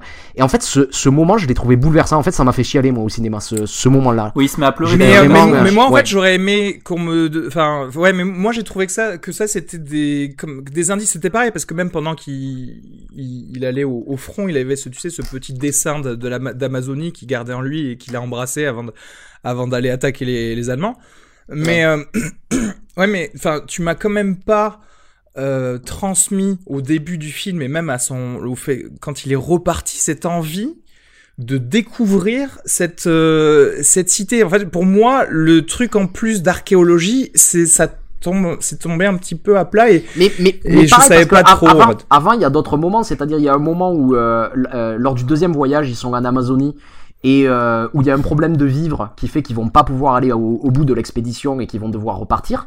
Et là, il y a quand même un, un moment où le personnage a, a envie d'aller au bout, même sans nourriture. non, ouais, non, non, Enfin, mais il y a- attends. Il y a plein de moments euh, comme ça, tu que, vois, où, je- euh, non, mais je t'explique ça, c'est avoir envie d'arriver à son objectif. L'objectif est pouvant être la gloire, le prestige, le fait de revenir avec, avec euh, quelque chose, mais mais je sens pas que cet objectif, il est vraiment d'une d'une espèce de curiosité euh, pour la civilisation. Tu vois ce que je veux dire? Et du coup, pareil, je suis pas d'accord parce qu'il y a, il y a, y a- y a- des scènes. où- il y a euh, des moi- scènes où moi, en tout fait- cas, je l'ai pas, je l'ai pas du a- tout ressenti comme ça, a des- et ça m'a il y a des- en fait. Il y a des scènes aussi où il se fait euh, attaquer, euh, où ils se font attaquer par des indigènes et où il décide quand même de nouer contact avec eux. Moi, je, moi, je ressens quand même une, une curiosité de cet homme vis-à-vis de la, de, de, de l'endroit qu'il explore. Enfin, Ok, j'ai mais, l'impression mais de voir. pas, de pas voir une beaucoup ça pendant en tout le film. Moi, enfin, moi j'ai senti dans. Non, non, mais après, dans après, après, trucs. après, je renie pas que tu l'as ressenti, mais moi, j'ai l'impression d'avoir eu des mille- éléments qui m'ont permis de le ressentir, quoi. Vraiment. Ouais, mais enfin, des éléments. Moi, pour, pour moi, c'était des éléments assez, euh, euh, comment dirais-je, froids en fait, tout simplement. Et pas, hein et j'ai pas, ouais, et j'ai pas, j'ai pas ressenti. Je sais pas. Il y a, il y a d'autres trucs. Et c'est marrant. Au début du film, je me suis dit, oh putain, ça va être un Star Trek, mais bien fait. Euh, au début de ce film, c'est-à-dire, tu vois, genre le, parce qu'à un moment il le dit, le, l'envie de découvrir là où euh, nul homme n'a mis le pied, tu sais. Et je me Mhm. suis dit, oh putain, ça va, ça va être un vrai truc d'exploration où toi-même tu vas être euh, transporté par cette envie d'exploration. Et je l'ai pas ressenti ça. Et moi, oui. Et je crois que Manu aussi. Euh, Jean-Yves, ouais. Et en fait, moi, je voulais dire que pour rebondir par rapport à ce que tu dis, moi, là où je l'ai vraiment ressenti, c'est que euh, dans les thèmes de ce film, il y a l'obstination, puisque ce gars est obstiné par, euh, par justement cette, conquête en Amazonie. Et ce qui est cool, et justement, j'y pensais par rapport à la scène dans les tranchées en, en- dans la, pendant la Première Guerre mondiale. Et ce gars, il est tellement obstiné que euh, ça lui donne un côté euh, de messie en fait, c'est-à-dire qu'il se permet, ou moi je, si tu veux, euh, ça, ça commence une première fois quand il est en Amazonie en fait. Souvent, il se tombe dans des espèces d'embuscades et les flèches fusent. Et lui, il reste debout très longtemps. Et toi, tu te dis putain, il va se prendre une flèche, baisse-toi, baisse-toi. Mais à Ouais. aucun moment, euh, enfin à, à tout moment, on te fait, on te fait pas douter en te disant c'est son but, il va pas prendre de flèche. Et pareil, quand il est de- pendant la Première Guerre mondiale, à un moment, il se lève, tu sais, il part. Et là, par rapport à la connaissance qu'on a de cette guerre, on se dit, mais putain, mec, te lève pas, tu vas mourir. Et je sais pas pourquoi, au fond de moi, je me disais, mais non, mais ça, il va s'en sortir, quoi, parce qu'il est tellement obstiné que ça lui donne une espèce de surpuissance de, de gars qui est prédestiné pour ça et qui est un peu Messi, tu vois. Et puis il y a quelque chose, et moi moi il y a une scène que j'ai énormément adorée, euh, j'aimerais euh, savoir ce que vous en avez pensé, c'est lors de son premier voyage, il s'arrête un peu dans la dernière ville qui est une ville construite avec l'argent du caoutchouc, Ah ouais, ouais, ouais. et euh, dans, ce- dans cette ville au milieu de la jungle qui est un mélange entre une ville et une jungle, euh, c'est une ville à ciel ouvert, euh, la première chose qu'il voit en fait c'est un opéra dans la jungle Ah, c'est trop bien. et c'est une scène que j'ai trouvée mais magnifique quoi où euh, ce dernier moment de civilisation la civilisation qui, qui, qui essaie de, de s'immiscer dans cette jungle en fait qui qui qui, est- qui a pas envie qu'elle soit là quoi Hmm. Ouais, Et euh, euh, le, le truc trop bien, c'est le rappel de ça quand il repart une dernière fois et que tu vois Et le, que la ville a été abandonnée. Ouais, la Ouais, ville a été abandonnée et tu te dis ah mais voilà comme facilement on peut se dire qu'effectivement une autre civila- Non mais c'est civilisation un, pu fi- c'est un être, euh, film, c'est un film qui est très nature, malin en fait. parce que déjà quand tu regardes ce film, ça commence quand? Ça commence en 1905. Donc en fait, euh, clairement, es dans une, on est dans une position de colon, tu sais, où les Britanniques sont en train de chasser. Et là où c'est, ça commence de façon très maligne, c'est que ça commence en Irlande. parce que ça commence en Irlande Ça commence exactement. en Irlande et là, même en Irlande en 1905, l'anglais est une position d'armée d'occupation en fait. Et c'est un truc qui je trouve est très subtil, tu Mm, vois. mm. Et, euh, et la Ouais. façon qu'il a de nous cueillir à chaque fois avec les éléments de l'histoire, ou si tu veux, on est tellement aspiré dans cette Amazonie que quand il regarde, et ça je trouve ça vachement bien, en fait si tu veux, il est en Amazonie, il est en train d'envoyer un, un cable, et il est en train de lire sur le journal que l'archiduc s'est fait assassiner. Je sais pas si tu vois. Et tu, Ah, et tu te fais et tu te fais cueillir en fait. Et du coup il se retrouve happé dans cette guerre et à chaque fois tu vas te faire cueillir par les événements de l'histoire qui rattrapent cette obstination en Amazonie tu vois. C'est je trouve ça vachement fort. Et le le déroulement du temps est vachement bien. Moi j'étais enfin énormément euh, bouleversé par le, le le temps qui cool par rapport aux enfants de ce mec parce qu'il faut savoir un truc c'est ce mec il a des enfants il part pendant x mois x années à chaque fois qu'il revient soit ses enfants ont grandi soit un, nouveau est né. Et en fait ils sont contre de fou en fait. C'est à dire qu'il arrive chez lui il caresse son chien il calcule à peine ses enfants tu vois qui à chaque fois ont pris 5 ans. Et ça j'ai trouvé ça vraiment euh, très fort par rapport à l'obstination de ce mec. C'est à dire que là si là tu vois pas que le mec est obstiné enfin je sais pas ce qu'on a besoin de plus quoi. Le fait qu'il calcule pas ses enfants enfin vois. Non, je, je, je dis pas que je vois pas qu'il est pas obstiné, je dis je vois pas son, son envie particulière de découvrir la cité de Z. Je vois son envie de ne pas être chez lui. Je vois son envie, euh, comme je disais, de fuite en avant, ça, il n'y a pas de souci. Mais, euh, et c'est sur ça que je sais pas où me placer. Et du coup, comme je sais pas où me placer, je, je sais pas si vraiment... Je pense- mais je c'est peut-être parce que euh, l'acteur t'as pas t'as pas je vendu du je rêve qu'il y a- peut-être que c'est l'acteur il y a il y a un peu Et pourtant, ouais, j'aime bien Sharionnam, mais euh, je, je crois que peut-être aussi, ouais, parce que mine de rien, je crois que cet acteur, il a besoin de plus de temps et de place pour euh, pour euh, te- t'investir émotionnellement, tu vois. Mais- genre dans Sons of Anarchy, en série peut-être, mais pas Je, ailleurs. pa- je pense qu'il y a un peu des deux parce qu'il y a aussi un, un autre personnage que j'aime bien qui est joué par Robert Pattinson qui est le second de, Percy Fawcett lors des, lors des expéditions.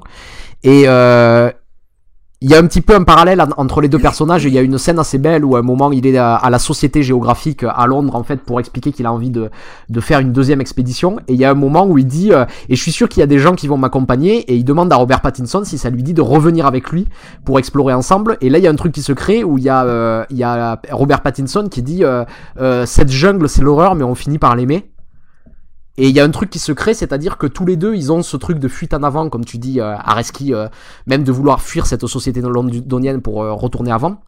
Mais avant sa dernière expédition, il y a une autre scène qui est assez super aussi, où il va revoir euh, Robert Pattinson, qui avait été son assistant lors des deux premières Ouais, expéditions, pour lui, pour lui pour proposer, lui proposer de, venir revenir. avec- Et là, il lui dit qu'il s'est posé, il a des enfants et qu'il peut plus y aller.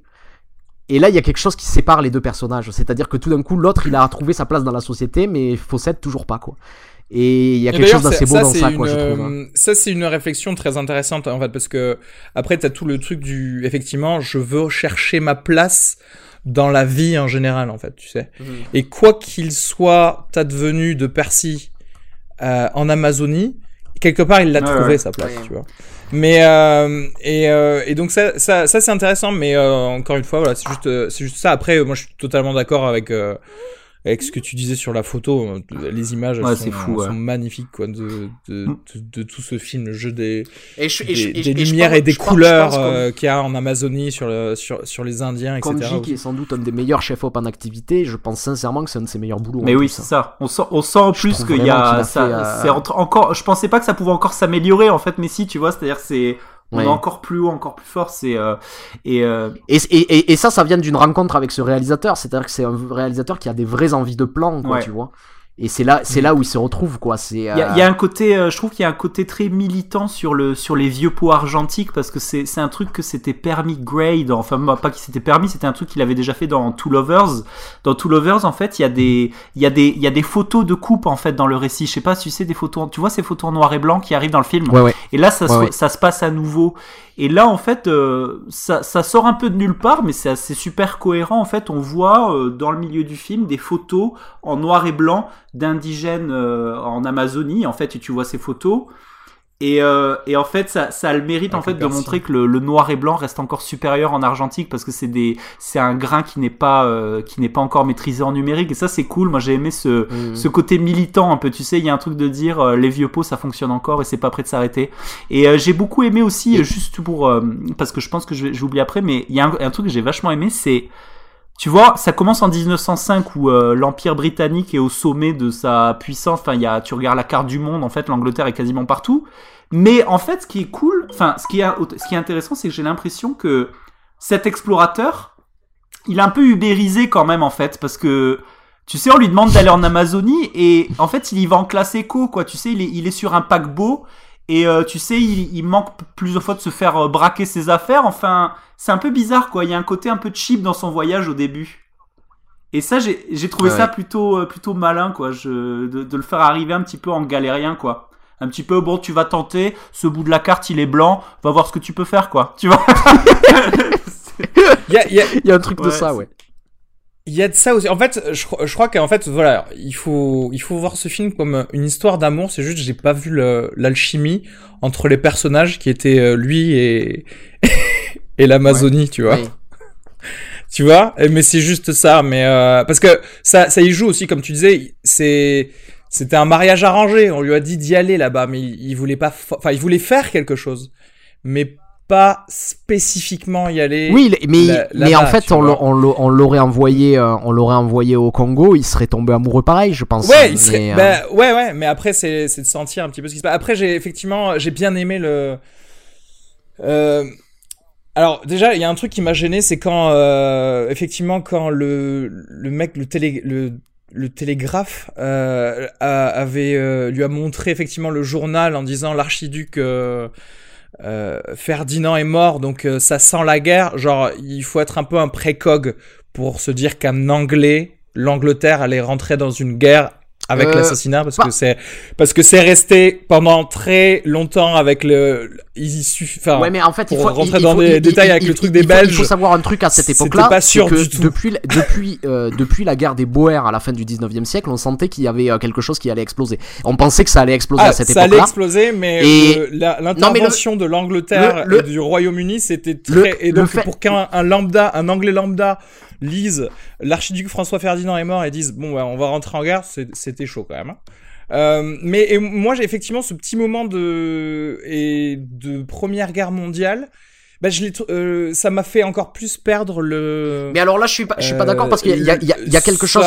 son amour pour cet endroit parce que si tu veux je me suis dit ah bah je, je crois que sa recherche de gloire il va peut-être l'avoir euh, Mais sauf que, sauf que comme tu dis, c'est pas, c'est, c'est, c'est pas tant une, une recherche forcément de, de gloire qui l'anime, mais euh, comme tu dis, plutôt de, de fuite déjà. Et deuxièmement, en fait, ce, ce passage, ce passage de la guerre, je le trouve absolument nécessaire parce que c'est quand même le Mais moment. façon, le, le, le, le moment qui déchire euh, qui déchire la société de, de l'époque c'est pas pour le rien euh, de- euh, c'est pas pour rien qu'on appelle la, la première guerre mondiale la, la tragédie séminale celle qui va expliquer ensuite tout le tout le tout le 20e siècle c'est-à-dire dans son discours de questionner en fait ce qu'est la civilisation d'où elle vient et en fait euh, ce qu'elle fait je trouve que ce moment est absolument nécessaire en fait je, je dis pas c'est le c'est le parler de la guerre je dis que ces scènes là sur la guerre ça m'a un peu fait perdre du rythme de l'envie de repartir en en Amazonie Mais alors là, là c'est-à-dire c'est une vraie question parce que tout à, tout, tout à l'heure je parlais de, de la forme de récit que prend, ce, que prend ce film qui est la forme épique. Et généralement la forme épique c'était des films qui faisaient entre 3 et 4 heures avec un interlude au milieu. Hmm. Et euh, qui, euh, au bout de deux heures, en fait, repartait sur un, euh, sur un, deuxième récit, tu vois. Et il y a un peu de ça. Il y a une scission à la fin de la deuxième expédition où on a l'impression qu'il y a un cycle qui s'achève. Et c'est vrai qu'ensuite, la, partie qui vient de la dernière expédition et la Première Guerre mondiale, euh, c'est peut-être un peu court pour reprendre véritablement cette forme. C'est peut-être un film qui, s'il avait euh, été fait dans les années 60, aurait été un film de 4 heures, tu vois, qui aurait pu repartir presque sur un deuxième film à ce moment-là. Et peut-être qu'il y a quelque chose d'un euh, d'un temps trop court qui fait que cette partie a peut-être pas la toute la puissance qu'elle aurait pu avoir si ça avait si ça avait été un peu plus long quoi. Peut-être, je sais C'est pas. c'est peut-être c'est peut-être ça aussi. Enfin, tu vois ce que je veux dire sur ce ce que tu dis sur ce sur ce moment-là parce que c'est le moment un peu de la euh, c'est le moment normalement où il y aurait eu l'interlude, tu vois dans les Après, euh, je dis ça et je reviens sur ça parce que je suis obligé de, de, de, faire le contre-pouvoir de vous deux parce qu'après, je suis totalement d'accord sur le reste. Hein. C'est-à-dire que moi, euh, j'ai euh, encore une fois, j'ai bien aimé, j'ai juste pas adoré. Et c'est dommage parce que moi, pour le coup, les films de James Gray, en général, j'adore. Genre vraiment. Je suis un, un Ouais, des ouais, rares ouais. à avoir aussi même aimé The Immigrant, tu vois. Il y a, il y a un truc qui est quand même cool avec James Gray, j'ai c'est aimé, hein. qu'il a, il a le mérite en fait de mettre tout le monde d'accord en fait, que tu sois euh, cinéphile euh, euh, ultra fondamentaliste, euh, euh, que tu sois cinéphile modéré ou que ou que t'aimes le siège de Jadoteville comme Areski, enfin voilà, t'es. euh, t'es- il tout Oh le le scud. monde- T'as mis, t'as mis un demi-million en de plus que moi, tu calme-toi. veux, c'est ma- c'est marrant parce que euh, j'ai j'ai eu la discussion il y a une semaine avec un collègue, en fait, un collègue qui, euh, qui est qui en fait ne regarde pas des films s'il y a moins de 100 millions de dollars de budget, j'en connais d'autres euh, dans ce podcast, et euh, Dixit, le gars qui avait qui a le DVD d'Armageddon, tu sais. et, le, et en fait c'est ça, c'est que ce, ce collègue, je lui ai conseillé The Yards, et euh, Trop le bien, gars il me dit mais c'est trop bien, enfin voilà, c'est-à-dire que James Gray il a quand même ce mérite de mettre tout le monde d'accord, et ça c'est vraiment Après- euh, très Après, peu. après, c'est- vrai, mais il est considéré comme un grand réalisateur en fait, surtout en France. Et si tu parles à des Américains, c'est Ouais. limite ils le connaissent même pas en fait. Ouais. C'est ça qui est étrange avec James Gunn. Mais- C'est-à-dire que même ouais. là, ce film qui aurait pu euh, avoir toutes ses chances, même aux Oscars, en fait, les studios ont décidé de le sortir euh, en février, quoi. Non mais ouais, non mais je suis, je suis, faut- faut- Ouais, on est d'accord de toute euh, façon pour dire que les Oscars ça a plus de légitimité, enfin. euh, Ouais, mais tu vois enfin- ce que je veux dire, c'est pas, c'est pas les Oscars en eux-mêmes, c'est le fait que le studio qui sort ce film, il s'est dit, ouais, non, c'est pas la peine. Ouais, tu vois non. ce que je veux dire C'est même Non, pas la peine de le positionner pour. euh, C'est c'est c'est c'est vraiment dommage, c'est vraiment dommage parce En- que c'est tellement. euh, moi moi j'ai un petit un petit euh, petit mot sympa à dire pour euh, Robert Pattinson qui en fait euh, moi je trouve euh, tire bien son épingle du jeu parce que il y a pas grand monde qui donnait cher de sa peau après les Twilight, tu vois. Bah le gars mine de rien, tu vois, il fait des Cronenberg, il fait des James Mais, euh, Gray. Pour Mine moi, de c'est mon ça acteur marche, quoi. préféré de ce film. hein. Clairement, Robert Il est- il est très bon. je- il, est- il, il- ah, il- j'adore. il donne, il donne beaucoup au personnage. C'est-à-dire Ouais. que sa prestation apporte vraiment un supplément euh, d'âme à ce personnage qui est pas, qui est un personnage secondaire, Et qui discret est- en qui plus. est- qui est discret, qui a pas forcément énormément d'épaisseur sur le papier. Et il lui donne une vraie force en fait, je trouve. Je suis tout à fait Mm. d'accord. Et, euh, et en fait, c'est marrant parce que moi, une de mes, une de mes scènes préférées qui est, qui est à la limite de l'insoutenable, en fait, c'est, euh, c'est peut-être un, je sais pas si c'est un clin d'œil, mais ça m'a beaucoup fait penser à la, à une scène dans Le Parrain, en fait, où il y a une espèce de conseil et, euh, et tu sais, il y a des pédiateurs, on est, on est censé mettre des parrains d'accord. Et en fait, ce qu'il faut savoir, c'est dans le film, il y a, il y a une, lors d'une expédition, en fait, il y a une espèce de notable, en fait, une espèce de petit bourgeois, on sait pas, qui se joint à la troupe et qui va s'avérer, en fait, être une merde, en fait, hein, il va, il va manger les un, provisions. un boulet de 3 kilos quoi, le mec. Euh, c'est ça, une belle merde. Et en fait, il y a une scène mais euh, insoutenable où ils sont dans un espèce de conciliabule en fait, où, où en fait euh, le héros doit présenter ses excuses pour l'avoir euh, pour l'avoir abandonné. Et cette Ouais. scène, elle m'a retourné l'esprit franchement.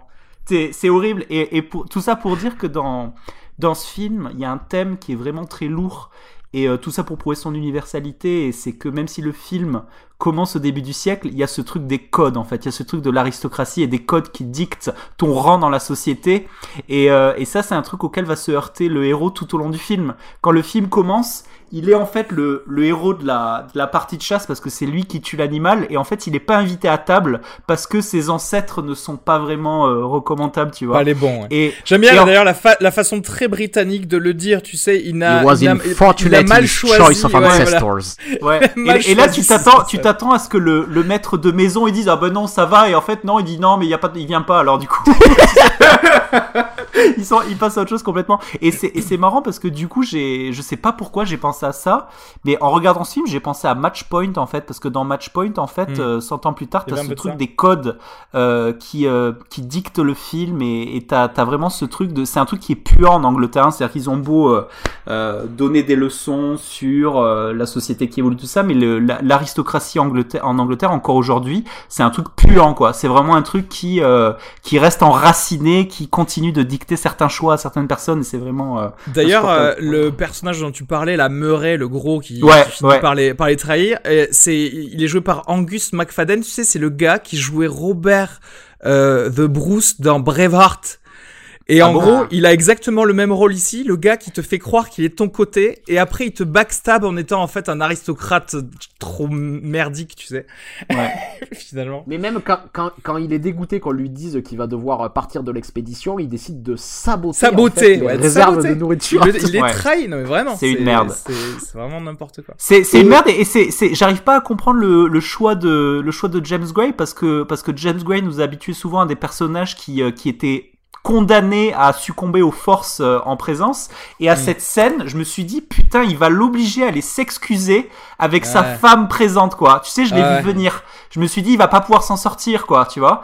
Et euh, et finalement il arrive à s'en sortir parce que le gars euh, prend de la hauteur Ouais. mais je me suis dit putain ça va être insupportable à regarder s'il doit aller s'excuser quoi tu vois Scène importante Et, d'ailleurs. et, et comme où- tu dis, ça finit par un beau moment où il dit euh, D'accord, je vais m'excuser. Je vais m'excuser Ah, auprès ça- de mes hommes de l'avoir supporté pendant autant de temps, quoi. Ah ouais. Et- Ah ouais.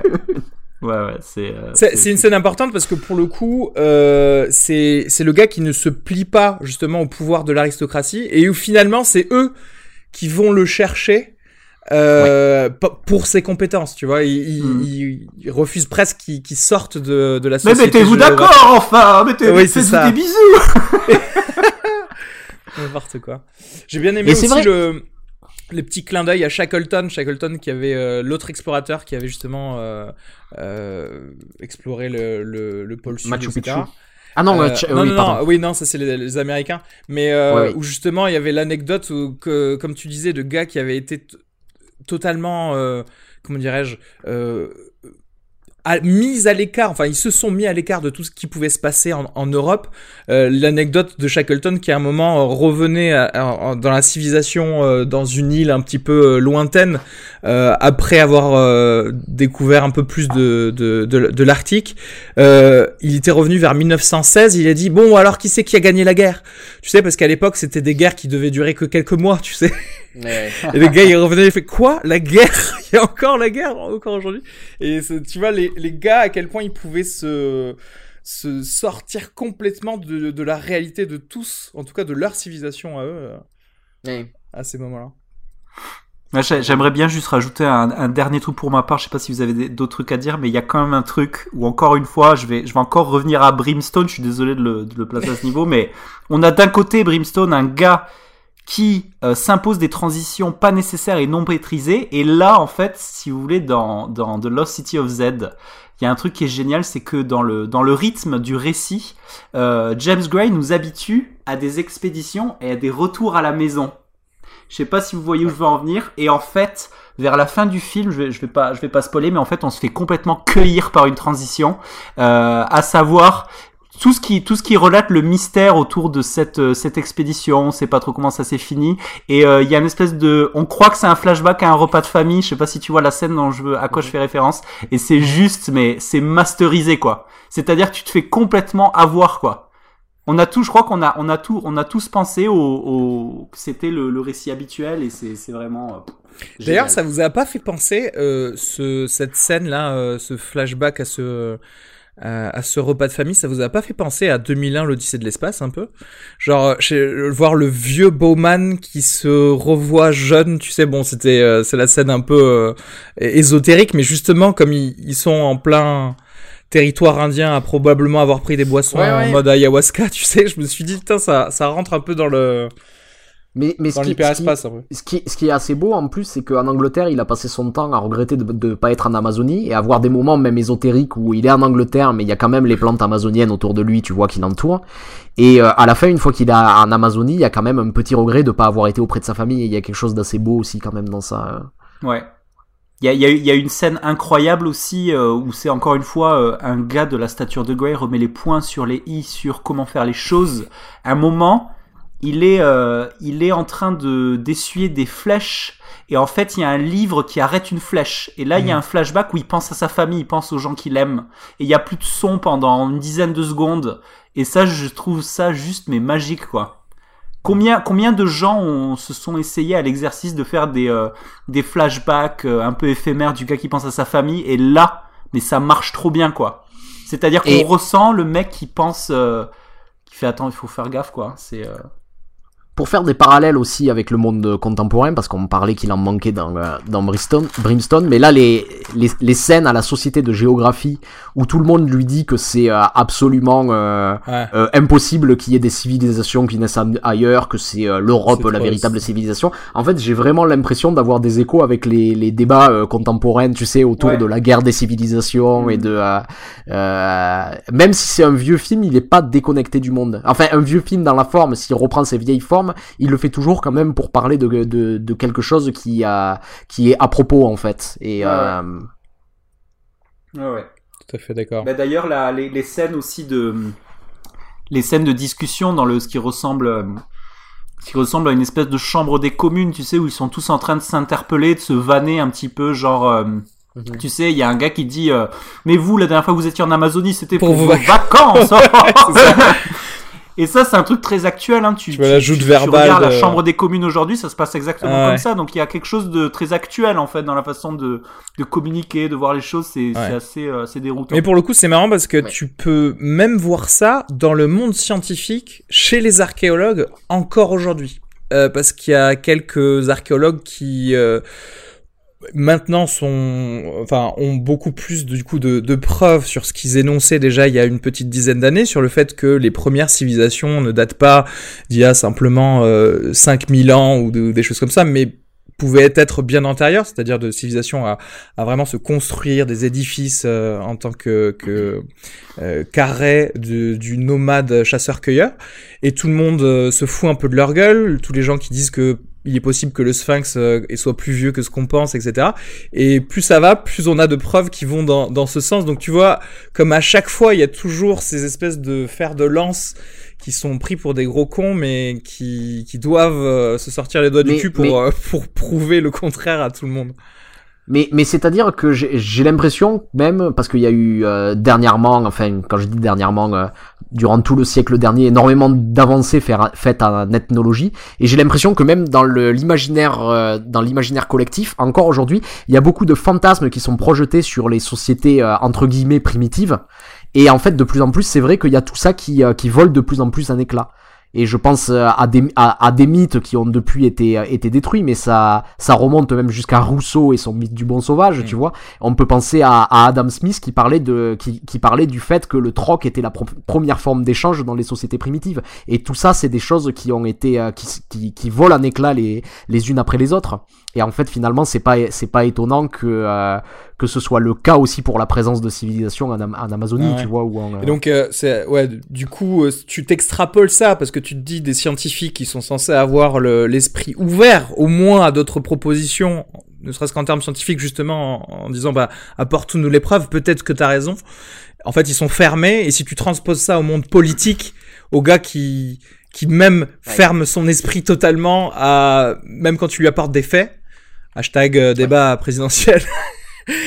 Donc euh, c'est là que tu vois que ouais c'est une c'est une bonne réflexion sur Et, et surtout, surtout qu'en vrai, il revient, il revient avec ses, ses poteries, mais en Oui, tant oui, que c'est scientifique, c'est suffisant pour justifier Totalement, une nouvelle expédition, en fait. C'est du genre, ah ouais, c'est intéressant, allons voir, quoi. L'autre truc qui est aussi très d'actualité, c'est qu'il y a, il y a un très bref moment d'égarement, euh, un petit peu en fable écolo en fait, où tu vois les, les indigènes qui en fait se lancent dans, ont réussi à cultiver la terre Ouais, et finalement vivent de pas grand chose. Et c'est un truc qui est très d'actualité, où il y a de plus en plus de gens qui commencent à se dire est-ce qu'on pourrait pas euh, avoir un retour à la terre, euh, commencer à avoir plus l'essentiel? Tout à fait. Et ça, je trouvais que c'était c'était assez euh, assez bien placé quoi, tu vois, c'était ça passait tout seul et c'était Ouais, parce que derrière- derrière-. Derrière, il y a, il y a aussi peut-être un peu le, la façon de penser de se dire, en fait, ces anciennes civilisations, aussi grandioses qu'elles aient pu être avec la cité de Z, etc., ont pu évoluer dans ce que vous vous appelez des sauvages, mais qui vivent plus en communion, ju- juste en communion avec la nature, et qui se nourrissent de juste ce dont ils ont besoin, tu sais, avec des Mm. connaissances quand même assez pointues, c'est-à-dire que, euh, euh, il y a- enfin, vous voyez cette espèce de potion qu'ils utilisent. La scène Pour, des euh, la poissons. scène des poissons. Ouais, ouais. ouais. Toi, on te lâche dans la forêt, tu vas, tu vas décéder, tu vois. Et tu te dis combien, combien d'années il a fallu pour euh, ces Indiens à savoir qu'en mélangeant telle plante et telle plante, tu vas créer un truc qui va euh, euh, se mettre au niveau des neurotransmetteurs des poissons et qui va faire qu'ils vont être étourdis et que tu vas pouvoir les bouffer. et les, et les attraper sans problème, tu vois. Et tu te dis, ah mais en fait, il y a une sorte de science quelque part pour arriver à euh, une vie simple. Euh, ça, C'était un, effectivement- un angle, je, je le rapprocherais peut-être du Nouveau Monde de Terrence Malick. C'est c'est un angle qui était super bien approché dans ce film-là aussi, Ouais. où euh, il y avait, il y avait un côté que ce sujet, vraiment enfin, il à, y avait plus ce sujet pour à se sentir honteux en fait, à se sentir honteux d'arriver et de et de, de prétendre à, à éduquer les gens Ouais. alors qu'en fait euh, ils avaient tout compris avant nous en fait, tu vois. C'est euh, Et, et ce, qui me fait industrialisé, pen- ce qui me fait penser que, que bientôt ils vont euh, ressortir euh, des films de Jean Rouche, qui était un, euh, un anthropologue slash réalisateur, qui a fait euh, des très très beaux films en fait sur euh, des, euh, des peuples africains dans les années euh, 50 et 60. Et euh, peut-être parce que c'est vrai qu'on n'a jamais parlé de documentaire, ça serait l'occasion de faire un oldies but goodies sur, euh, sur ces documentaires ou sur ces choses-là. J'y pense. why not, why not? Ouais, là, c'est clair. Petit document. C'est vrai qu'on n'en a pas fait des, des, des docs pour l'instant. Est-ce que vous avez vu, euh, ah, pardon, vos, vos miams pour déjà Lost City of Z? Euh, moi je vais mettre 4 miams. Moi je vais mettre, j'aurais mis 4 mais euh, pour le bonus de la photo je mets 4.5. Et moi, je mets 3,5 miams pour euh, Lost City of Z. Ah oui, tu l'as quand même bien aimé alors. Mais oui, je vous ai dit, j'ai bien aimé. ouais.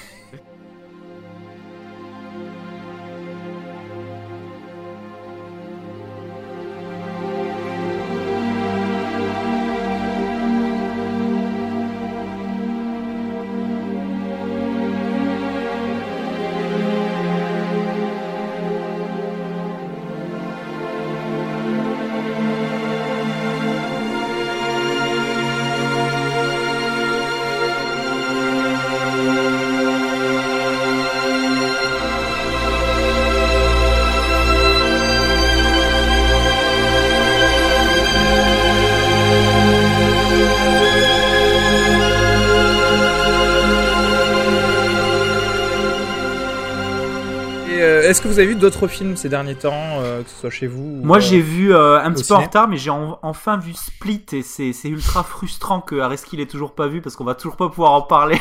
Arnaud je vois. enfin, après, vous pouvez en parler, mais, non, mais on- en fait, pas. juste quoi. ce que je veux dire à Areski et à tous les à tous ceux qui écoutent, c'est que allez le voir de toute urgence parce que c'est trop dommage de se faire spoiler sur ce film.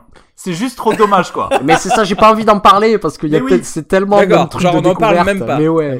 Mais j'étais j'étais euh, comme j'ai- franchement, c'est c'est c'est- et c'est quelque rare que c'est rare que ça c'est rare que ça m'arrive maintenant, mais en fait, j'étais comme un gamin en fait devant ce film. Ouais. C'est vraiment Ouais. le Et puis la, la performance de McAvoy, c'est c'est Ah, hallucinant ouais. quoi.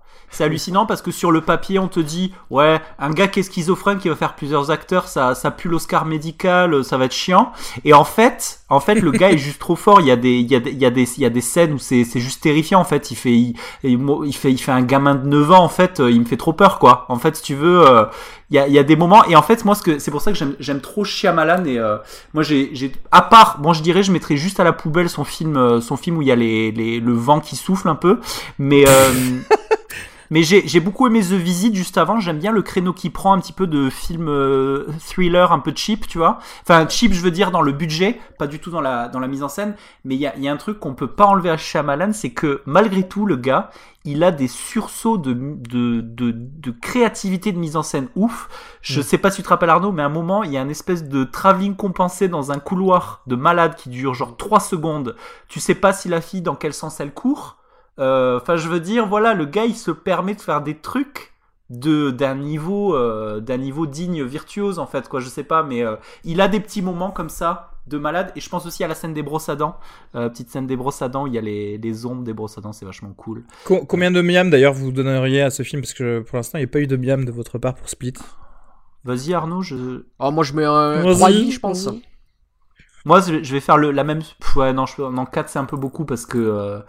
Euh, Et du coup, c'est marrant parce que sans spoiler, j'arrive pas à retrouver cette info, mais en fait, j'ai parce que moi, j'ai toujours vécu avec le fait que Naïn Shalaman avait un, un rapport très difficile à la critique et qu'il déteste plus ou moins tous les journalistes. Mais euh, j'ai un collègue qui m'a dit, il faut que je retrouve l'info, mais que la, la fin du film, donc le, le twist du film, n'était pas sur la sur les projections de presse. Est-ce que tu as entendu ce truc, Arnaud, ou pas? Ah non, je savais pas. Je savais pas. et que en fait il est il est il faut qu'il m'a il est en train de me je lui ai demandé qu'il m'envoie l'article mais alors si c'est vrai c'est génial en fait le twist n'est sorti que pour la sortie mondiale et donc les journalistes n'auraient pas vu le twist Ah, ça, ça c'est bien, ça. Pour Et pas ce que je de trouve vraiment leaking, cool, ce que je trouve vraiment cool. C'est pas mal. et euh, donc je, mets, je mettrais un, un solide 3 miam mais ça mais mais le twist en fait est tellement fou que voilà bref D'accord. Mais sais pas- Areski Areski Areski dépêche-toi parce que je te jure c'est trop dommage de te faire spoiler là-dessus quoi trop dommage Ok, ok, Non. c'est ça, Caméo, Caméo, j'y vais, j'y vais. Dans les films que j'ai vus euh, récemment, il y a, il y, a, il y a pas quelque chose qui m'a vraiment beaucoup plu, mais euh, je peux parler. Le dernier film que j'ai vu, c'était Zoologie. De, euh, je me rappelle plus le nom du réalisateur. C'est un premier film russe euh, qui partait Ouais. très bien. C'est l'histoire d'une euh, d'une femme qui a la cinquantaine et qui a une queue qui lui pousse dans le dos. D'accord. Et euh, il y a beaucoup d'humour, c'est assez drôle. Dans... En fait, ça m'a pas mal rappelé euh, le cinéma de Yorgos Lantimos. Je sais pas si euh, vous avez vu un peu euh, des films comme euh, euh, euh, Canine ou comme euh, The Lobster ou euh, des choses comme ça. ah The Lobster, Euh, ouais trop bien Ça Ouais. peut rappeler ça, mais c'est pas du tout abouti. En fait, c'est un film que j'ai trouvé très brouillon dans son écriture et dans sa mise en scène, mais qui part de bonnes idées. Tu vois ce que je veux dire? Et au final, au final, je peux pas, je peux pas tellement le recommander quand même parce que c'est un film que je trouve assez, c'est un film que je trouve assez feignant en fait. Tu vois ce que je veux un dire? peu comme Brimstone en fait un peu feignant sur les bords Oula. Non, Brimstone parce que je lui reproche tout à Brimstone. Tandis que si euh, ça part du, euh, tu vois, c'est, Attends, est-ce que- est-ce que Brimstone- Est-ce que Brimstone est feignant? Je, je, je suis pas sûr. Hein. Euh, je crois qu'il se fait chier. il a tout donné Il se... Oui, il, a, tout donné, mais pour nous faire chier, je crois. Pas pareil. Euh, D'accord, zoologie. Bon, euh, je vois, je lis de Ivan Tverdovski. Ça intéresse euh, certaines personnes. 1h27, je t'avoue que c'est plutôt rafraîchissant quand tu te tapes 2h30 de, Oh de là là. Brimstone. de Brimstone. Euh, moi j'ai vu un... combien de miam d'ailleurs zoologie? Deux. Continue. Deux. ok. Moi j'ai vu un film, euh, une comédie qui s'appelle euh, Pourquoi lui, Why Him, avec euh, James Franco, Brian Cranston, Megan Mullally et euh, un film de John Ah oui, ouais. Euh, c'est un film euh, en fait qui euh, qui traite d'une jeune euh, univers, enfin universitaire, du- d'une jeune étu- étudiante à l'université qui va présenter son petit copain à ses parents, petit copain qui est joué par James Franco, qui en gros est un euh, millionnaire euh, qui, qui avait créé une start-up de, de jeux vidéo. Bon, tout ça c'est une comédie qui est basée sur le sur ce gars qui est un petit peu euh, over the top, euh, qui a de la thune à ne plus euh, à savoir quoi faire, et qui rencontre une famille très propre sur elle, euh, où le père de famille c'est un, vendeur de papier euh, qui est joué par Brian Cranston. Il y a de très bonnes blagues dedans, c'est plutôt euh, assez bien servi, mais euh, c'est très mal monté, enfin c'est très mal monté, c'est... comiquement c'est mal monté parce que on passe beaucoup trop de temps sur des choses qui ne sont pas drôles. Et Ouais. euh, je pense qu'on aurait pu perdre euh, 25 minutes de ce film et en faire vraiment quelque chose de, de très drôle. Soit dit en passant, tu trouves pas que ces dernières années, d'une manière générale, j'ai constaté beaucoup de problèmes de montage dans des comédies américaines. Je sais pas si t'es d'accord. euh, Euh, Il y a cette envie qui est née depuis... euh, en fait, qui est née peut-être depuis les Apatow euh, à vouloir faire un film long. Sauf que Joe D'Apato, il fait un film qui est drôle. tu vois? Et il maîtrise son montage, Ouais, pour le et coup, il fait pas un film drôle pour être drôle comme, des, comme les comédies euh, M&M's euh, Ouais. que pourrait être celle-ci. Et ce film-là, par exemple, bah, typiquement, voilà, il dure 1h52. Pourquoi? Pourquoi Ouais. faire un film euh, aussi long? Il y a ce truc de plus c'est long, plus tu vois les- nos acteurs. euh, qui Mais sont ça, c'est moi, à mon avis, c'est juste, euh, ça va pas quoi. chercher plus loin que les films d'Apato. Ça fait deux heures, il faut qu'on fasse une comédie de Ah oui, deux heures. Hein, c'est exactement ça. Mais c'est ce que je dis. Les mecs, ils, ils copient, tu sais, ils croient voir des, des liens. ça. Ouais, ouais. Ils se disent ah tiens, il y a ça dans ce film, il faut qu'on fasse la même chose. Non, euh, tu sais, si tu nous fais un truc court, percutant et qui est drôle, ça marche bien. hein. Et ben là, il Là, c'est dommage, euh, c'est à voir à la maison. Donc, à la limite, quand ça sortira en VOD, regardez-le chez vous. Euh, pourquoi lui Je lui donne euh, 2,5 miam. D'ailleurs, euh, Brian Cranston va jouer euh, le personnage de François Cluzet dans l'adaptation de Intouchable. Hein, je sais pas si t'as vu. Ah oui, non. tout à fait, ouais, j'ai vu le C'est screenshot Brian même Cranston de qui ça. va jouer avec euh, Kevin Hart. paraplégique milliardaire. Qui joue Omar C'est Kevin Hart, Kevin Kevin Hart, c'est un grand gros stand-upper très très connu aux États-Unis et, euh, et qui a beaucoup de succès, même quand il fait des films de merde pour le coup. Euh, C'est marrant à- que tu parles de, de Apato parce que j'ai vu le. Je sais pas si t'as vu le dernier special de Amy Schumer. Euh, je ne l'ai pas encore The- vu. The- Leather The Special. Special. Ouais. Et elle a un, un truc trop marrant en fait qui euh, sur le l'industrie du cinéma américain où elle explique que quand elle a tourné dans le dernier Apato, j'ai oublié Ouais. le titre d'ailleurs. Euh, Trainwreck. Ouais, Trainwreck. Et elle décrit la scène où les producteurs lui demandent de perdre du poids en fait. Ouais. Et euh, elle dit faut que tu perdes du poids parce que tu vas mettre les gens mal à l'aise.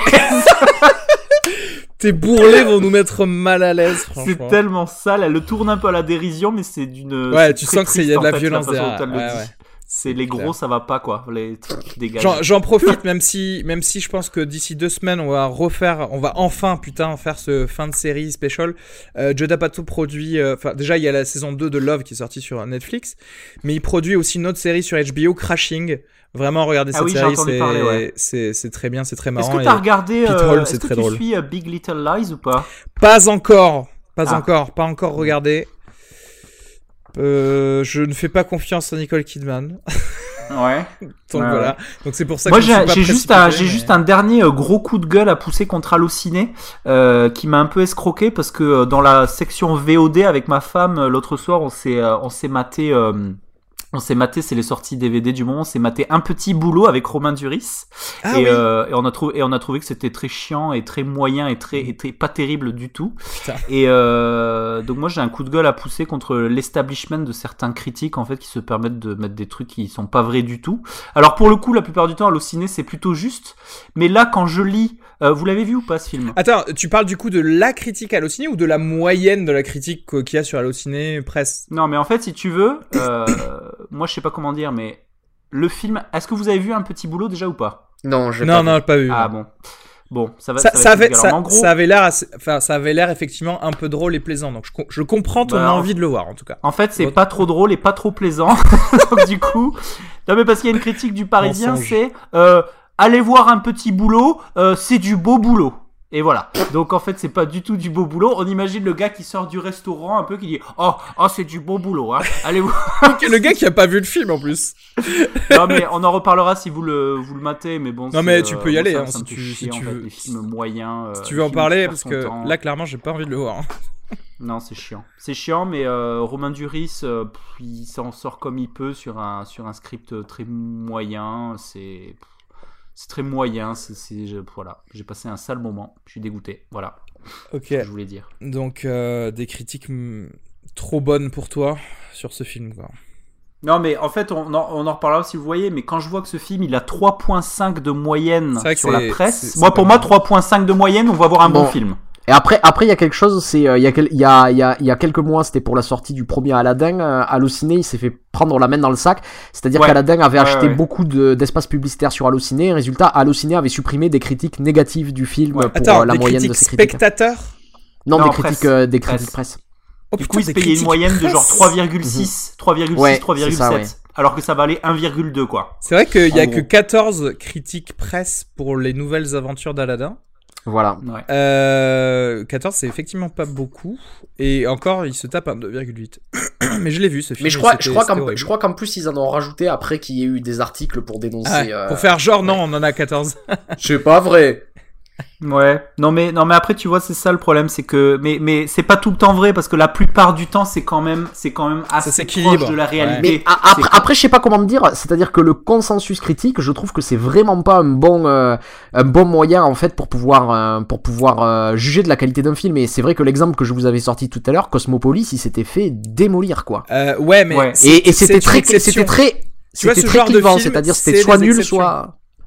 Tu vois ce que je veux Non, dire? mais en, fait, en un petit peu pour moi, pour moi, c'est c'est c'est quand même un bon indicateur dans la mesure où euh, je suis complètement d'accord avec toi sur euh, sur le fond, c'est que ça ça ça reflète pas forcément la réalité de la qualité du film, mais en même temps, j'ai remarqué que si tu prends le truc à l'envers, je quand je vais voir un film qui a euh, Quand je vais voir un film qui a 3,7, 3,8, c'est un bon film. C'est très souvent un bon film. Non, c'est c'est un film consensuel, mais après il y a il y a il y a autre chose, c'est-à-dire que qu'est-ce que tu préfères voir un, un plutôt bon film consensuel ou alors un film il y en a qui le détestent et il y en a d'autres qui le trouvent extraordinaire et qui vont le trouver euh, très important Mais pour leur, les pour leur la vie. question c'est est-ce que bien les aussi, films quoi, vois. polarisants, il en existe tant que ça? Pas vraiment. Ouais, je crois qu'il y en a quel... si, je crois qu'il y en a pas mal quand même.